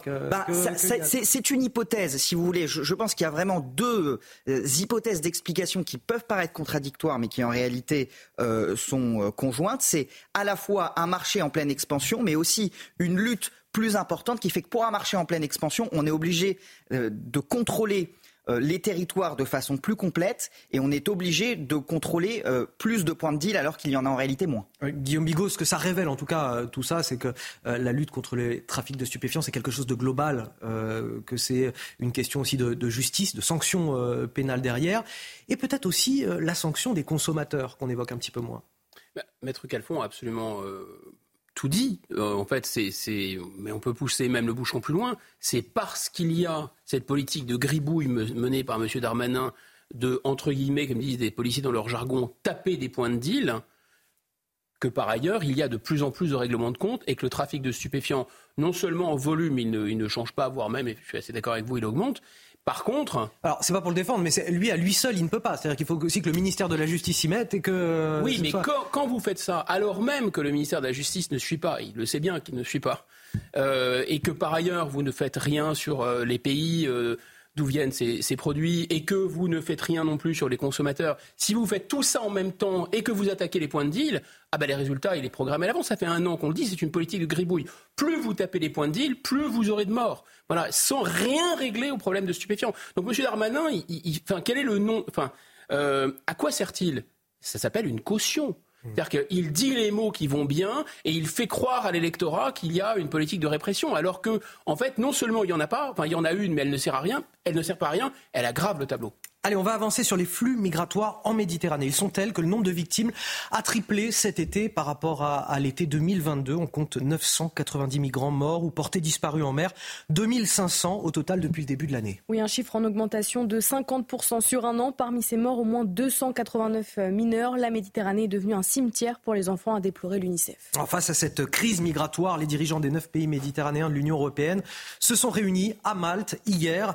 Euh, ils appellent à une réponse euh, structurelle. Emmanuel Macron a rappelé qu'il fallait faire preuve de solidarité avec l'Italie. Et Giorgia Meloni, euh, la première ministre italienne, a une nouvelle fois pointé du doigt euh, les ONG. Elle refuse que leur bateau accoste en Italie. Écoutez l'alternative qu'elle propose. Je comprends bien sûr la position du gouvernement allemand, mais à ce moment-là, s'ils veulent revenir sur les règles des organisations non gouvernementales, alors nous proposons donc un autre amendement en vertu duquel le pays responsable de l'accueil des migrants transportés sur un navire d'ONG est celui du pavillon de ce même navire. Guillaume Bigot, elle a raison, euh, Giorgia Meloni, de dire ça? Non, non, non. Elle n'a pas raison. D'abord, elle fait allusion aux, règles de, Dublin qui ont été passées, puisque je vous rappelle que euh, non seulement l'immigration, c'est maintenant une compétence européenne, mais qu'il n'y a pas de frontières à l'intérieur de l'Europe. Donc quand vous arrivez dans un pays européen, de toute façon, vous circulez librement à l'intérieur, il n'y a plus de frontières internes. Et donc, le règlement Dublin, c'est quoi? C'est de dire, vous êtes reconduit dans le pays d'origine où vous avez passé la frontière. Et donc là, si c'est en Italie, euh, c'est l'Italie qui est responsable. Et elle dit non parce qu'il y a des ONG euh, allemandes qui ont fait venir ces gens, par exemple. Et donc il faudrait euh, maintenant encore complexifier les règles pour dire mais d'où viennent les ONG Quelle est la nationalité des ONG Quelle est la nationalité du bateau? En réalité, tout ça sont des, faux prétextes. Hein. La vérité, c'est que l'Italie, maintenant, elle est sous perfusion financière de l'Europe, donc elle fait ce que l'Europe lui dit et l'Europe veut des migrants. Ça, c'est le premier point. Et le deuxième point, c'est que, en fait, quand vous êtes, euh, quand vous n'êtes pas en mesure de tenir, quand vous, ne, vous avez abandonné vos frontières, vous n'allez pas euh, faire confiance à une organisation qui les a fait disparaître pour les rétablir. Enfin, ça n'a aucun sens. Euh, Jérémy Calfon, vous entendez quand Guillaume nous dit c'est illusoire finalement de, vouloir que ces bateaux aillent dans les, pays, dans les pays dont ils battent pavillon pour déposer les migrants, je sais pas, sur l'Allemagne, la Finlande ou Guillaume Bigot a raison. Il y a ce protocole dit Dublin 2 euh, qui est une véritable usine à gaz. On doit raccompagner les migrants dans le pays dans lequel ils sont arrivés. Et fatalement, pour les pays côtiers méditerranéens, c'est une véritable catastrophe, et tout particulièrement l'Italie, mais on pourrait aussi citer l'Espagne, parce que les Marocains arrivent euh, en bateau. Euh, vers l'Espagne. Donc c'est uniquement une déclaration politique qu'elle a faite. Donc en fait, ce sont des déclarations politiques. En réalité, ce qu'elle nous dit là, c'est qu'elle aimerait que les pays qui ne sont pas des pays côtiers prennent leur part, des pays comme l'Allemagne. Et, l'Allemagne, c'est par hasard, parce que l'Allemagne a le beau rôle. L'Allemagne a fait venir énormément de monde pour euh, combler son déficit de natalité. Et donc, c'est, bah, vous faites venir des gens, sauf que ces gens, ils passent par chez nous, ces gens, ils posent des problèmes chez nous. Et donc, prenez votre part, euh, prenez votre part euh, du, gâteau, si je puis dire. Alors, on va, on va s'arrêter un instant sur ce sommet des pays méditerranéens de l'UE. Ce sera juste après le rappel de l'actualité à 8h15 avec Marine Sabourin. Une prime de 1500 euros pour les internes en médecine qui acceptent de faire un stage dans la grande couronne parisienne ou en Seine-Saint-Denis. C'est la nouvelle expérimentation proposée par l'Agence régionale de santé d'Île-de-France pour faire face aux déserts médicaux. Les internes, dans leurs quatre dernières années d'études de médecine, permettent de renforcer les effectifs locaux. Paris, les Hauts-de-Seine et le Val-de-Marne ne sont pas concernés par ce dispositif. Un réseau de livraison par drone dans différentes prisons de l'ouest de la France a été démantelé près de Nantes. Quatre hommes âgés de 21 à 26 ans ont été mis en examen et en cours jusqu'à 20 ans de prison, soupçonnés d'être au cœur de ce système de livraison connu sous le nom d'Aircolis sur Snapchat. Le réseau était euh, actif dans les centres pénitentiaires de Nantes, Lorient, Le Havre et Poitiers. Les malfaiteurs passaient par les proches des détenus pour récupérer les produits à livrer tels que des téléphones ou encore des stupéfiants. Puis à Moscou, euh, des milliers de personnes se sont rassemblées sur l'emblématique Place Rouge pour célébrer le premier anniversaire de l'annexion de quatre régions d'Ukraine revendiquées par la Russie. Le concert était intitulé Une seule nation, une seule famille, une seule Russie. Face à la foule trônait l'inscription Le Donbass et la Nouvelle-Russie, référence au projet visant à créer un territoire russe dans le sud et l'est ukrainien. Alors Harold Iman, quel bilan vous nous faites, vous, de cette euh, réunion des pays méditerranéens de l'UE hier soir à Malte? On a le sentiment finalement que Paris et Rome se rapprochent un petit peu sur euh, cette question, tandis que Berlin s'éloigne. C'est cela, mais euh, ils n'ont pas réglé ce qu'ils étaient censés régler. Ça sera réglé donc le 6 octobre au Conseil européen qui aura lieu à Bruxelles. Mais l'idée, c'était depuis la visite d'Ursula von der Leyen à Lampedusa, elle a présenté les, six les dix points pour aider Lampedusa et, stopper euh, ce, flux de, migrants euh, ininterrompu. Et il y avait quelques aspects un peu répressifs du style euh, empreinte digitale pour les migrants qui arrivent. Apparemment, on, ne faisait pas ça avant. et, puis aussi la création de zones de rétention qui seraient extraterritoriales. Ça veut dire les migrants attendraient des décisions dans ces zones de rétention qui seraient évidemment sur le territoire européen, mais ça ne serait pas considéré comme une arrivée en Europe. Ce serait comme la zone d'attente d'un aéroport. Donc ils seraient expulsables beaucoup plus euh, facilement. Donc ça, c'était déjà dans les tuyaux, mais il y a eu la dispute euh, entre l'Allemagne et, si on veut, l'Italie, la France. Mais l'Allemagne a une position très, très tarabiscotée parce que d'un côté, ils sont en train de fermer les frontières de l'Allemagne euh, aux pays alentours, parce que Schengen, on peut le, euh, on peut le, suspendre à tout moment quand on veut, et mettre, remettre des barrières entre les pays. Et c'est ce qu'ils sont en train de faire. La Hongrie l'a fait et euh, pour bloquer l'arrivage depuis euh, la Tchéquie notamment. Et en même temps, ils disent oui, mais on va euh, financer les bateaux d'ONG allemands qui transportent les migrants dans la Méditerranée. C'est là où Mme Meloni a contre-attaqué. Donc, c'est surtout les pays d'accueil, enfin les pays de départ, pardon, la Tunisie, dont on peut parler un petit peu utilement dans ce genre de forum. Et c'est ce dont a parlé euh, Emmanuel euh, Macron. Mais ce que, ce que vous me dites, c'est que les mesures que vous évoquiez tout à l'heure, euh, empreinte digitale, hotspot, etc., ce sont des mesures qui vont rester lettres mortes. Non, non, ils vont être admis par absolument tout le monde. Mais il y, a quand même un consensus mou qu'il faut faire quelque chose. Mais c'est sur les modalités. comme l'Allemagne est dans une coalition où les Verts sont les, euh, euh, euh, présents par la personne de Annalena Baerbock, ministre des Affaires étrangères, eux, ils sont plutôt immigrationnistes ou enfin permissifs. Donc c'est une espèce de, elle fait une espèce de geste pour son propre parti, et après elle se fera, je dirais, punir par Guillaume Bigot. gouvernement. Guillaume Bigot, vous avez le sentiment que ça va aboutir à quelque chose? Non, bien sûr que non. Et, même si la situation géographique, il faut quand même le souligner, euh, de la Hongrie, de la Pologne sont très différentes. Euh, il n'en reste pas moins que ces pays, euh, oui, enfin, font ce qu'ils veulent à l'intérieur de l'Europe et ils ont rétabli leurs frontières. D'ailleurs, depuis 2015, il y a des mécanismes, les gens ne connaissent pas les traités, mais il y a des mécanismes, des espèces de, mécanismes d'urgence, d'activation d'urgence quand la situation est considérée comme exceptionnelle. Vous pouvez rétablir vos frontières, ce qu'avait fait François Hollande au lendemain des attentats, on peut le faire, sauf qu'on n'a plus de douaniers, sauf qu'on n'en a plus les moyens euh, physiques et budgétaires et qu'en plus on est sous la tutelle et sous la curatelle budgétaire, politique, juridique de l'Union européenne. Mais tout ça, ça se passe dans la tête. En fait, si vous voulez agir sur ce problème, qu'est-ce qu'il faut faire? On parle d'envoyer l'armée c'est vraiment, il ne s'agit pas de tirer sur des migrants. Mais un. Ah bah, heureusement que non, heureusement non. Mais certains proposent. Certains proposent. Un, si vous stoppez euh, les aides sociales euh, et les aides et toutes les aides euh, à des gens qui sont sans papier. Deux, si vous fermez les entreprises qui utilisent des migrants. Et trois, si vous stoppez les visas pour les pays qui ne veulent pas récupérer leurs ressortissants, bah, je vous assure que ça va bouger. Bien sûr, on ne va pas le faire parce qu'on ne veut pas le faire. Alors, on va raconter toutes sortes de choses. C'est la faute de l'Allemagne, c'est la faute de l'Italie. On n'a pas encore trouvé un accord. On va trouver un accord. Il faut des mesures concrètes, vous comprenez. En même temps, on veut de l'humanisme, etc. Mais c'est totalement absurde. Dernier truc qui est complètement fou, c'est, vous savez, il y a les bons chasseurs et les mauvais chasseurs. Alors, il y a les bonnes ONG, gentilles, et puis de l'autre côté, il y a les mauvais passeurs. Mais en fait, ces gens-là, ils travaillent main dans la main. Allez, cette question à présent. Qui va payer l'addition? Le gouvernement veut augmenter les taxes pour les aéroports et les sociétés d'autoroutes. C'est ce qui est prévu dans le budget 2024, une décision prise au nom de la transition écologique et sans doute un peu beaucoup pour renflouer les caisses. Oui, seulement voilà, les sociétés d'autoroutes ont directement annoncé la couleur cette semaine. Plus de taxes, cela veut dire des tarifs plus chers euh, au péage. Alors qu'en sera-t-il vraiment? On a demandé euh, l'éclairage de notre journaliste économique Guillaume.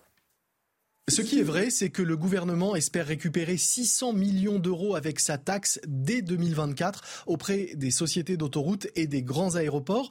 Une taxe sur les moyens de transport jugés polluants qui devrait permettre de financer le grand plan rail dans le cadre de la transition écologique. Là où ça se complique, là où ça coince, c'est que Bruno Le Maire a dit et répété cette semaine que cette taxe ne serait pas répercutée sur les usagers, sur le prix des péages. Les sociétés d'autoroutes, a-t-il dit, ne seront pas autorisés à répercuter les augmentations de taxes sur les tarifs des péages, car c'est simple, les tarifs, c'est nous qui les fixons, a dit le ministre. Mais le président de Vinci Autoroute, lui, n'est pas vraiment d'accord. Il assure au contraire que les tarifs des péages augmenteront bien l'année prochaine afin de compenser cette nouvelle taxe. Il s'appuie pour cela sur un article qui lie l'État aux sociétés d'autoroutes, l'article 32, qui permet de compenser la création d'une nouvelle taxe.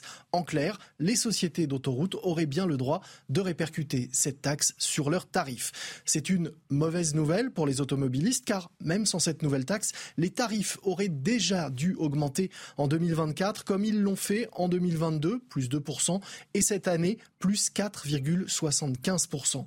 Dans le bras de fer actuel hein, qui oppose Vinci Autoroute et Bercy, Vinci rappelle que les taxes représentent déjà 40% du prix des autoroutes. De l'autre côté, on rappelle que Vinci a réalisé un bénéfice de 2,2 milliards d'euros en 2022, rien qu'avec ses autoroutes. On a toujours un petit peu l'impression de se faire avoir. C'est assez terrible en fait. Cette affaire révèle deux choses. La première chose, c'est que en réalité, euh, le prix des choses qui aujourd'hui coûtent cher aux Français et qui aujourd'hui handicapent les Français, le carburant, les péages et notamment dans leurs déplacements, sont constitués quand même en très grande partie de taxes. Et que l'État, au lieu de faire des chèques, au lieu de mettre en place des dispositifs ponctuels, ferait mieux de baisser ces taxes. Et la deuxième chose, c'est que ça nous rappelle cette affaire absolument invraisemblable euh, qui date d'il y a 20 ans déjà, au moment où l'État a vraiment fait cadeau de ces autoroutes aux concessionnaires. Et aujourd'hui, les concessionnaires refusent de rendre l'appareil aux Français parce que ces gens-là font des bénéfices sur des autoroutes qui ont été construites par l'État. Et euh, ça rend l'affaire un petit peu insupportable. On a vraiment le sentiment que finalement, ce sont les Français qui payent pour gaver ces sociétés d'autoroutes construites par le contribuable. je pense ce matin à ceux qui ont besoin de leur voiture pour aller travailler, surtout encore plus que ceux qui prennent leur voiture déjà pour aller en week-end. Mais là, pour ceux qui travaillent, c'est compliqué. Oui, il y, a, une espèce de mise en scène politique qui relève de la farce et attrape. On, fait, on joue euh, à la droite et à la gauche. Euh, euh, pro-marché, anti-marché, un peu comme on joue aux Indiens et aux cow-boys. En réalité, là, on a un gouvernement et alors on se focalise sur ah bah les impôts, faut pas trop augmenter les impôts, ce qui est vrai par ailleurs. Mais c'est pas le sujet. Le sujet, c'est que le gouvernement est un fondé de pouvoir des très grandes entreprises. C'est ça la réalité. Et que comme toujours, les pertes sont privatisées. Les, les autoroutes, c'est nous qui les avons payées avec nos impôts. Les 10 000 kilomètres de réseau, ils nous appartiennent à nous, le peuple français. Voilà. Mais ces gens-là, comme ils sont les fondés de pouvoir de ces, de ces entreprises privées, EFAGE, etc., ils travaillent pour eux en réalité et donc ils leur laissent les bénéfices. Et alors on fait diversion, parlons de la question des impôts, qui par ailleurs est un autre problème. Hein. Allez, on va marquer une courte pause. Vous allez rester avec moi. On reviendra euh, dans quelques instants sur euh, l'émotion toujours très forte à Versailles, dix jours après l'agression euh, d'une femme de 67 ans retrouvée nue et ligotée en dehors de chez elle. Elle avait auparavant violée par un, individu sans papier en situation irrégulière, soumis à une OQTF, une obligation de quitter le territoire français. Nous sommes retournés sur place à Versailles. Le reportage à suivre dans notre prochain journal. 8h29 sur CNews, dernière ligne droite de votre matinale week-end, toujours avec Marine Sabourin, avec Guillaume Bigot, Jérémy Calfon et Harold Iman pour l'actualité internationale. Voici les titres de votre journal. Nous nous rendons à Versailles ce matin, dix jours après l'ignoble agression euh, d'une retraitée retrouvée nue et ligotée en pleine rue. Elle avait été euh, violée à son domicile par un homme en situation irrégulière, sous le coup d'une OQTF, une obligation de quitter le territoire français. Vous entendrez ce matin l'émotion du voisinage. Comment mettre fin aux agressions croissantes des personnels soignants? Le gouvernement a dégainé hier son plan en 42 mesures pour mieux les protéger. Sanctions pénales plus lourdes, dispositifs d'alerte, campagne d'affichage. Vous saurez tout dans le détail. Vous entendrez aussi la réaction des premiers concernés. Et puis cette natalité en France qui poursuit sa dégringolade, c'est ce que révèlent cette semaine les chiffres de l'INSEE. 726 000 naissances en France en 2022. C'est tout simplement le nombre le plus faible depuis la fin de la Seconde Guerre mondiale. On va essayer de comprendre ce phénomène ce matin avec le démographe Gérard François Dumont qui sera notre invité dans notre focus à 8h45. Mais tout d'abord, l'émotion toujours très vive à, Versailles, dix jours après une agression particulièrement barbare, la séquestration et le viol d'une retraitée de 67 ans. Cette dernière avait été retrouvée nue et ligotée en pleine rue. Oui, un homme euh, âgé euh, d'une trentaine d'années sans papier avait été euh, interpellé au lendemain des faits, mis en examen et placé en détention provisoire. Les habitants sont sous le choc et craignent aujourd'hui pour leur sécurité. Reportage de Clotilde Paillet et Sacha Robin. C'est ici que la victime âgée de 67 ans a vécu l'horreur absolue. Un calvaire qui s'est achevé à l'aube lorsque son agresseur est enfin parti de chez elle. C'est le lendemain qu'Erwan apprend ce qu'il s'est passé dans la nuit, à quelques mètres de son appartement. C'est mon, voisin qui habite juste à côté de la dame qui nous a interpellés pour nous dire que la police voulait nous parler. Donc nous, on était au courant de rien, on est descendu et c'est là en fait qu'ils nous ont tout expliqué. Une explication qui fait froid dans le dos car l'agresseur était caché juste en bas de chez lui. C'est une cour commune pour tout le monde du 51 bis, euh, sauf moi et ma coloc, on, a une entrée sur la, sur la rue. Euh, et, dans cette cour commune, en fait, euh, ma voisine apparemment fait une insomnie et le monsieur était là quand elle est sortie dans la cour. Un homme qui lui aurait fait subir un véritable cauchemar. Il l'aurait forcé à rentrer chez elle, ligoter, puis violer et frapper des heures durant, avant de prendre la fuite avec des bijoux et une carte bancaire. Des faits qui ont provoqué l'effroi dans le quartier. Franchement, ça, ça m'a vraiment choqué puisque j'habite pas loin d'ici, à Buc, et que aussi euh, on est des mamans, toutes seules avec nos enfants, et ça fait vraiment peur. Le 21 septembre, un suspect a été interpellé. De nationalité algérienne, l'homme de 39 ans faisait l'objet d'une obligation de quitter le territoire depuis février 2022. Alors évidemment, euh, tous les crimes ne sont pas produits par des individus sous OQTF, loin de là. Mais quand cela se produit, on se dit nécessairement que ça aurait pu être évité. Oui, en fait, euh, la difficulté dans ce genre d'affaires, c'est quoi? C'est pas la première fois qu'on voit ce genre de choses. Euh, si j'en crois ce que disait Amaury Bucco sur ce plateau jeudi, cette personne vivait dans un squat, était extrêmement précarisée. le crime n'a criminologiquement aucun sens c'est donc peut-être une personne un petit peu dérangée, j'en sais rien, hein, je n'en sais rien, mais en tout cas c'est une personne qui vit dans la rue. Euh, et nécessairement, quand vous avez des gens qui sont en situation d'errance, parce qu'en réalité l'immigration illégale, ce que ça euh, va apporter, c'est ça. Ce sont des gens qui sont en situation d'errance et qui sont peut-être, par exemple, en situation de souffrance ou de pathologie psychiatrique et qui ne sont pas traités. Et eh bien, à partir de là, ça va provoquer des actes de délinquance, voire des actes criminels. Donc le problème, ça va être le problème de l'errance. Donc il va y avoir un, dilemme. Dans un premier temps, c'est sûr que bah, il faut essayer de faire en sorte qu'il y ait le moins possible de gens qui rentrent sur le territoire pour limiter euh, ces situations d'errance. Mais une fois que ces gens sont sur le territoire, euh, c'est indispensable de les aider pour ne pas que ça se produise. Mais quand on les aide, mais, quand on les aide, on dit vous créez un appel d'air. Donc vous voyez que c'est un peu compliqué. Il faut faire en sorte que ces personnes n'errent pas dans la rue. Donc il faut les aider sans créer d'appel d'air. Le dilemme est là et c'est un peu difficile de trouver l'équilibre. Guillaume Bigot, je disais euh, un drame qui aurait pu être évité, mais peut-être que vous allez me dire, au regard de notre droit administratif, au regard de nos relations avec euh, les États dont sont originaires ces individus, bah, peut-être que finalement, on peut se dire que ça ne peut pas être évité. Ah oui, quand, vous, quand vous pas prêt à faire bouger les curseurs et à, changer les causes, vous avez les effets et vous récoltez les effets. Vous pouvez les déplorer autant que vous voulez, euh, vous en attrister, dire que c'est pas acceptable. Je note quand même une chose, c'est qu'on est quasiment le seul média à, à évoquer cette question et si euh, euh, c'est d'aventure, enfin, quand on, quand on quand on, en parle, on dit mais attendez, c'est scandaleux, c'est absolument raciste d'établir ce lien. Et vous avez raison dans votre question. C'est-à-dire que le problème, c'est pas l'origine de ces gens, c'est même pas qu'ils soient euh, des étrangers euh, en situation irrégulière. Le problème, c'est que comme ils sont en situation irrégulière, ils auraient pu, ils auraient dû, un, ne pas rentrer, ou deux, quitter le territoire. Or, quand on vous envoie, quand l'État vous demande de payer vos impôts, il ne vous, envoie pas un carton en disant s'il vous plaît, ayez la gentillesse de payer vos impôts, on serait, ce serait gentil de payer vos impôts. Là, une obligation de quitter le territoire, manifestement, c'est une invitation à quitter le territoire. Soyez sympathique, quittez le territoire. En fait, ça ne se passe pas dans 80% des cas. Ils ne quittent pas le territoire. Donc je pense qu'il ne faut pas, un, qu'ils rentrent, et deux, effectivement, il faut changer absolument toute la politique de de liens avec les pays, et, ce qui est assez étonnant, encore plus étrange, mystère dans le mystère. J'ai discuté avec les ambassadeurs, les récents ambassadeurs de France en Algérie, ces, mesures sur les visas avaient commencé par porter leurs fruits.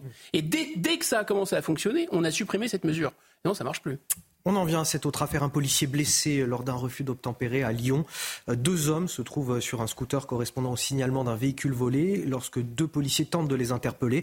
Un passager descend, mais le conducteur, lui, prend la fuite, percute un des fonctionnaires qui est traîné alors sur une cinquantaine de mètres. Le policier de la BAC s'est vu prescrire 7 jours d'ITT. Il souffre de blessures légères, une plaie et des hématomes. Le conducteur du scooter n'a pas été retrouvé. Les refus d'obtempérer tuent. Il faut sans cesse le redire. L'auteur est activement recherché, a tweeté la préfecture du Rhône. Des auteurs qui n'ont plus peur de rien, selon les syndicats de police. Écoutez. Vous avez euh, toutes les 20 secondes en France euh, euh, des, refus d'obtempérer. pourquoi? Parce que ces individus, ces fous de la route, n'ont peur de rien. Ils n'ont plus peur de, l'autorité. Ils n'ont plus peur de finalement de soit de prendre des risques pour leur vie ou celle de d'autrui. Et puis c'est surtout, je pense, ce sentiment d'impunité qu'ils ont puisqu'ils savent qu'ils risquent pas grand-chose. C'est un fléau dans nos hôpitaux et nos cabinets médicaux, les agressions de personnel soignant. Euh, le gouvernement promet euh, désormais, Marine, la tolérance zéro. Il a dévoilé ce mercredi un plan pour mieux les protéger. Oui, un plan avec euh, trois grands axes, la prévention, la sécurisation du lieu de travail et l'accompagnement des victimes. Les chiffres sont d'ailleurs inquiétants. Selon l'ordre des infirmiers, 6 soignants sur 10 assurent avoir déjà été agressés. Explication de Charles Pousseau. Chaque année, plus de 30 000 actes de violence sont enregistrés dans les établissements de santé. Dans une enquête, l'Ordre des infirmiers annonce que plus de 60% d'entre eux déclarent avoir déjà été agressés. D'après le président de l'Ordre, il était temps que des mesures arrivent. Les infirmiers sont les premières, parmi les premières victimes de violence avec euh, nos confrères les pharmaciens et les, médecins. Et donc, euh, on avait, nous, objectivé qu'il y avait un vrai besoin autour de ce plan et la ministre s'est emparée à bras le corps et fait beaucoup de propositions euh, qui sont assez importantes et donc c'est vraiment un premier pas mais c'est un pas significatif parce jusqu'à présent il n'y avait rien. Au total, 42 mesures pour protéger les soignants. Parmi elles, des sanctions pénales renforcées, la création d'un délit d'outrage contre les professionnels libéraux. Le gouvernement veut améliorer l'accompagnement des victimes en systématisant la prise de plainte dans les établissements ou en cabinet. 42 mesures satisfaisantes pour le président du Conseil de l'Ordre des médecins. Globalement, nous sommes satisfaits de, ce plan puisqu'il reprend une grande partie de nos propositions et de nos constatations. Mais je dois dire que ce plan, on verra après avec la mise en route, est assez complet. Les soignants seront aussi préparés à la gestion de l'agression afin de prévenir toute agressivité qui monte. Enfin, enfin, on prend en main ce problème. Moi, j'ai souvenir de reportages qu'on a diffusés dans cette matinale, de services d'urgence, bardés de caméras de vidéosurveillance, avec euh, des rondes de police euh, parfois dans, certains hôpitaux parce que euh, les soignants ne sont pas en sécurité face à la violence de certains individus. Pourtant, les soignants sont particulièrement exposés parce qu'ils interviennent dans des moments qui sont particulièrement angoissants. On peut parfaitement imaginer euh, des gens qui sont inquiets pour leurs proches et euh, qui, euh, dans l'angoisse et par surtout intolérance à la frustration, parce que la première source de violence, c'est l'intolérance à la frustration qui monte dans notre pays et de façon générale dans notre civilisation. Eh bien, de par ce contexte d'angoisse et d'agitation dans lequel ils peuvent intervenir, ils sont exposés. On pense aussi aux médecins qui refusent de délivrer un arrêt de travail ou des opioïdes à des gens. L'essentiel et le nerf de la guerre, ça sera dans l'applicabilité de ce plan. On parle par exemple de prise de plainte euh, à l'hôpital c'est très bien. Mais la question, c'est est-ce qu'il y aura assez de fonctionnaires de police pour traiter de ces plaintes vite? Vous savez, l'augmentation des sanctions pénales, euh, ça fait peur à personne pour une raison simple, c'est que personne ne sait ce qu'il encourt lorsqu'il est violent avec des médecins ou lorsqu'il est violent avec quiconque. Je mets au défi quiconque autour de cette table de savoir ce qu'il encourt. Donc le sujet n'est pas là. Le sujet, c'est est-ce que vous allez être sanctionné? Et sur cette question-là, eh bien, la réponse, c'est oui, vous serez systématiquement sanctionné parce que la police va traiter les plaintes, elle va les traiter vite. C'est ça le plus important, c'est dans la mise en œuvre. Allez, plus d'une semaine après l'offensive militaire victorieuse de l'Azerbaïdjan, l'exode du Haut-Karabakh qui se poursuit. Euh, près de, 89 000, quasiment 90 000 habitants ont déjà fui euh, l'Arménie sur les 120 000 habitants officiels du territoire. Oui, un exode massif et long pour ces femmes, ces hommes et ces euh, enfants, bien souvent exténués par le voyage. Illustration à Goris où plusieurs dizaines de réfugiés sont arrivés hier avec Adrien Spiteri. La détresse et la fatigue se lisent sur leur visage. Ces réfugiés viennent de fuir le Haut-Karabakh laissant derrière eux leur maison et leur village. Ma femme et moi avons nettoyé la maison, mis de la vodka sur la table, des tomates et des concombres de notre jardin. Nous avons versé du café, fermé la porte à clé et sommes partis. Je l'ai laissé à celui qui viendra vivre dans ma maison, qu'il soit ennemi ou non. C'est un être humain. Ici à Goris, en Arménie, des membres de la Croix-Rouge les prennent en charge. Des distributions d'eau et de nourriture sont organisées. Parmi ces réfugiés, des personnes en situation de handicap et des blessés comme Samuel. Ils portent encore les stigmates d'une explosion survenue lundi dans un dépôt de carburant du Haut-Karabakh. À l'origine de cet exode massif, une opération militaire de l'Azerbaïdjan. Pour cette réfugiée, aucun retour en arrière n'est possible. Aujourd'hui, la réintégration avec l'Azerbaïdjan n'est pas possible car nous avons tous deux eu de nombreuses victimes. Ce sont aussi des êtres humains, donc je pense que notre retour au Haut-Karabakh est impossible. Au total, plus de 90 000 habitants du Haut-Karabakh ont déjà fui en Arménie. Harold Iman avec nous sur ce plateau pour le décryptage. Harold, je serais bien normal de vous dire comment réagit la communauté internationale? Absolument, elle réagit assez faiblement, car, bien sûr, euh, on a dit au début qu'il ne fallait pas que l'Azerbaïdjan euh, agresse ce qui restait du Haut-Karabakh, euh, mais la semaine dernière, c'était fait. La tâche verte que vous voyez a été occupée parce que des soldats azerbaïdjanais avaient sauté sur une mine, ce qui est tout à fait dommage, mais il y a des mines partout dans cette zone. Et c'était le casus belli, on envahit tout. Et là, la population n'a pas tenu. Ils se sont dit, depuis le temps que la propagande azerbaïdjanaise gouvernementale nous traite de chiens ou d'occupants, et nous n'avons aucune possibilité de rester. Et euh, la police azerbaïdjanaise a d'ailleurs commencé à arrêter des gens qui essayaient de sortir, dont des ministres du gouvernement du Haut-Karabakh. Euh, donc euh, voilà, tout est, tout est perdu pour eux. Ils ne peuvent pas rester. Personne n'est là pour les protéger.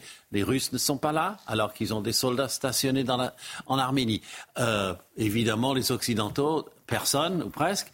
Donc euh, il n'y a que une cinquantaine d'observateurs européens du côté arménien de la frontière, et c'est à peu près tout ce qu'il y a. Donc c'est gentil. Maintenant, la communauté internationale dit ah il faut que les conditions de départ des habitants du Haut-Karabakh soit euh, satisfaisant et euh, sans entrave. Mais voilà, ils ont inversé la position. Il ne faut pas les toucher. Maintenant qu'on peut les toucher, il faut qu'ils partent gentiment. On revient en France à présent avec euh, ce contexte économique plus que tendu. Les stocks de denrées des Restos du Cœur sont particulièrement bas cette année. Oui, en Gironde, l'association lance aujourd'hui une collecte afin euh, de réunir un maximum de produits pour tenir jusque la prochaine campagne euh, nationale de mars. Reportage à Mérignac où le nombre de bénéficiaires ne cesse d'augmenter avec Jérôme Ramtou. Ce vendredi, c'est jour de distribution dans ce centre d'accueil des Restos du Cœur. La campagne d'hiver n'a pas encore commencé que les stocks sont déjà très bas. On le voit très très bien par rapport à ce qu'on faisait avant. Il y avait beaucoup, de, beaucoup moins. Beaucoup, beaucoup moins. Et donc on est obligé de réduire très sensiblement les quantités. Les bénéficiaires ont remarqué que leurs paniers sont moins garnis. Mais ils comprennent cette situation tendue. Ça a beaucoup réduit, mais parce qu'il y a beaucoup de gens aussi. Et on est euh, de plus en plus nombreux aussi à être en difficulté, donc euh, c'est compréhensible. Au niveau euh, l'étage et tout ça, mais enfin, ils donnent ce qu'ils peuvent, les pauvres font ce qu'ils peuvent, et je comprends la situation maintenant. C'est ici, dans ce hangar, que sont préparées les commandes pour fournir les lieux de distribution en Gironde. Les stocks sont très bas, certains racks sont désespérément vides et le nombre de bénéficiaires est en forte augmentation en Gironde. On est en famille accueillie 19% de plus, mais c'est surtout un repas servi où on est à 23% de plus. L'année Covid, on avait fait une, collecte exceptionnelle aussi, hein, euh, donc on avait eu à peu près 50 tonnes. Donc si on arrive à 50 tonnes, euh, ça nous permettra de préparer l'hiver un peu plus sereinement. Ce samedi, une collecte exceptionnelle est organisée en Gironde pour essayer d'augmenter les stocks. 54 grandes surfaces dans tout le département participent à l'opération. Allez, le journal des sports à présent avec Marine. Retrouvez votre programme de choix avec Autosphère, premier distributeur automobile en France. Et Marine, on va parler de la Coupe du Monde avec le match hier, Nouvelle-Zélande-Italie. Oui, un match euh, qui a tourné à la correction pour les Italiens avec pas moins de 14 essais euh, encaissés. Vous en apercevez d'ailleurs euh, quelques-uns. Des All Blacks intraitables, donc qui l'emportent 96 à 17 et des Italiens giflés qui hypothèquent sérieusement leur qualification pour la suite de la compétition puisque au classement, les Néo-Zélandais leur reprennent la deuxième place. Vous avez profité de votre programme de choix avec Autosphère, premier distributeur automobile en France. Et à 8h45, toujours avec Marine Sabourin, le rappel de l'actualité. Dans le Bas-Rhin, une semaine après la disparition de Lina, 15 ans, une opération coordonnée d'envergure s'est déroulée hier. Plusieurs véhicules ont été examinés, dont un en particulier à la suite d'un témoignage jugé très sérieux et recoupé par des images de vidéosurveillance. Il s'agirait d'une mystérieuse voiture bleue. Pour l'heure, aucune piste n'est écartée. Dans l'affaire des violences du 1er mai 2018, la Cour d'appel de Paris a confirmé hier la peine de prison d'Alexandre Benalla, ancien chargé de mission de l'Elysée. Ce dernier est donc condamné à trois ans d'emprisonnement, dont un an ferme aménageable. La peine est identique à celle prononcée en première instance. Alexandre Benalla va former un pourvoi en cassation. Et puis face à la crise migratoire, les neuf pays méditerranéens de l'Union européenne se sont réunis hier à Malte. Les dirigeants appellent à une réponse unie et structurelle. Du côté de l'Elysée, cette rencontre est l'occasion de créer une vision commune de l'engagement en matière de lutte contre les migrations illégales. Allez, notre focus de 8h45 à présent. Le nombre de naissances en France est au plus bas depuis la Seconde Guerre mondiale. C'est ce que révèlent cette semaine les chiffres de l'INSEE. Euh, environ 726 000 naissances en 2022. Ce sont 16 000 de moins que l'année précédente. Et on va essayer de comprendre ce phénomène avec notre invité, Gérard François Dumont. Bonjour et merci d'être avec nous euh, ce matin, monsieur Dumont. Vous êtes démographe. Première question, euh, tout d'abord. ce phénomène de baisse de la natalité, on l'observe depuis combien de temps? Bien, très précisément, elle baisse véritablement depuis 2015 et dans notre vue population à venir, euh, dès 2014, nous avions annoncé que cette baisse allait avoir lieu. Parce qu'en fait, il y a un facteur central à l'évolution de la natalité, euh, c'est euh, la façon dont évolue la politique familiale. Lorsqu'on examine depuis 50 ans l'évolution de la natalité, on voit très bien que lorsqu'il y a des mesures positives de politique familiale, cela engendre des augmentations de la natalité. Et lorsqu'il y a des mesures négatives de politique familiale, eh bien, euh, nous avons une baisse de la natalité. Or, vous savez qu'en 2014, le gouvernement a annoncé de très nombreux rabotages de la politique familiale qui ne s'étaient jamais produits euh, depuis des décennies, c'est-à-dire euh, la baisse la suppression de l'universalité des allocations familiales, euh, le fait que le quotient familial a été largement diminué, le fait que le congé parental a été réformé et qui n'est plus intéressant pour de nombreux foyers, euh, le fait que le gouvernement a considérablement diminué les euh, dotations aux collectivités territoriales et le résultat, c'est qu'il y a eu beaucoup moins de construction de crèches ou de relais assistantes maternelles que ce qui avait été prévu. Donc, inévitablement, euh, toutes ces décisions de remise en cause de la politique familiale ne pouvaient avoir que des effets négatifs. Et c'est la raison pour laquelle nous avions annoncé cette baisse de fécondité qui, effectivement, euh, se constate toutes ces dernières années. Et, cela concerne euh, toutes les catégories de la population ou certaines en particulier? Alors ça concerne effectivement toutes les catégories de la population pour une raison bien simple, c'est-à-dire que les politiques publiques, les politiques de l'État euh, ont des effets sur le comportement des populations. Il n'y a pas de politique neutre. La politique économique, la politique sociale, la politique familiale euh, influencent la façon dont les individus vont, se comporter. Euh, simplement, par rapport aux informations que vous donnez, il faut peut-être préciser que les chiffres euh, doivent différencier la France métropolitaine et certains départements d'outre-mer, parce qu'on a évidemment une situation tout à fait particulière euh, en Guyane et à Mayotte, avec l'apport d'une immigration euh, qui souhaite être régularisée très importante, et donc une fécondité élevée pour cette raison-là. Et une dernière question... Une dernière question, Gérard François Dumont. Est-ce que c'est un phénomène que l'on observe en France ou ailleurs en Europe également? Alors, avant, on ne l'observait pas en France, parce qu'en France, c'était le seul pays d'Europe qui avait une politique familiale qui correspondait aux besoins des populations. Donc l'hiver euh, démographique était très net dans les autres pays européens, mais la France faisait exception avec une situation qui était beaucoup moins mauvaise qu'ailleurs.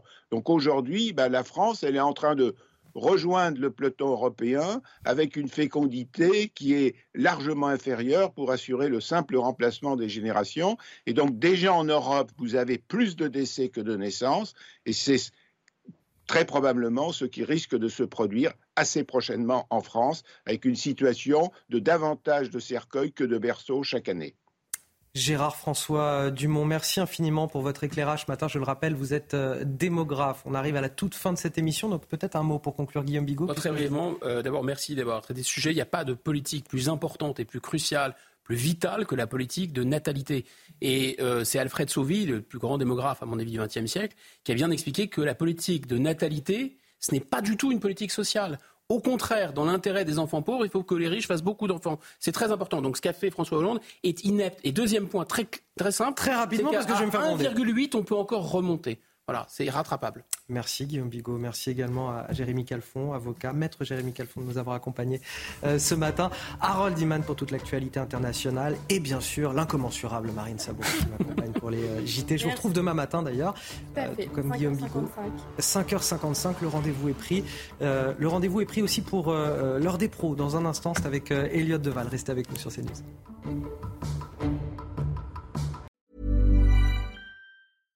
Step onto the legendary clay courts of Roland Garros, where the world's best players battle it out at the French Open for a chance to win a Grand Slam title. Tennis Channel Plus is your place to watch. Stream every court from your phone or smart TV live in HD. See the action unfold as legends fight for glory and new rivalries emerge. Daily live coverage begins Monday, May 20th, with match replays on demand so you never miss a moment. From the first serve to the final point, Roland Garros promises unforgettable moments and new chapters in tennis history. Stream now with Tennis Channel Plus to be there when it happens.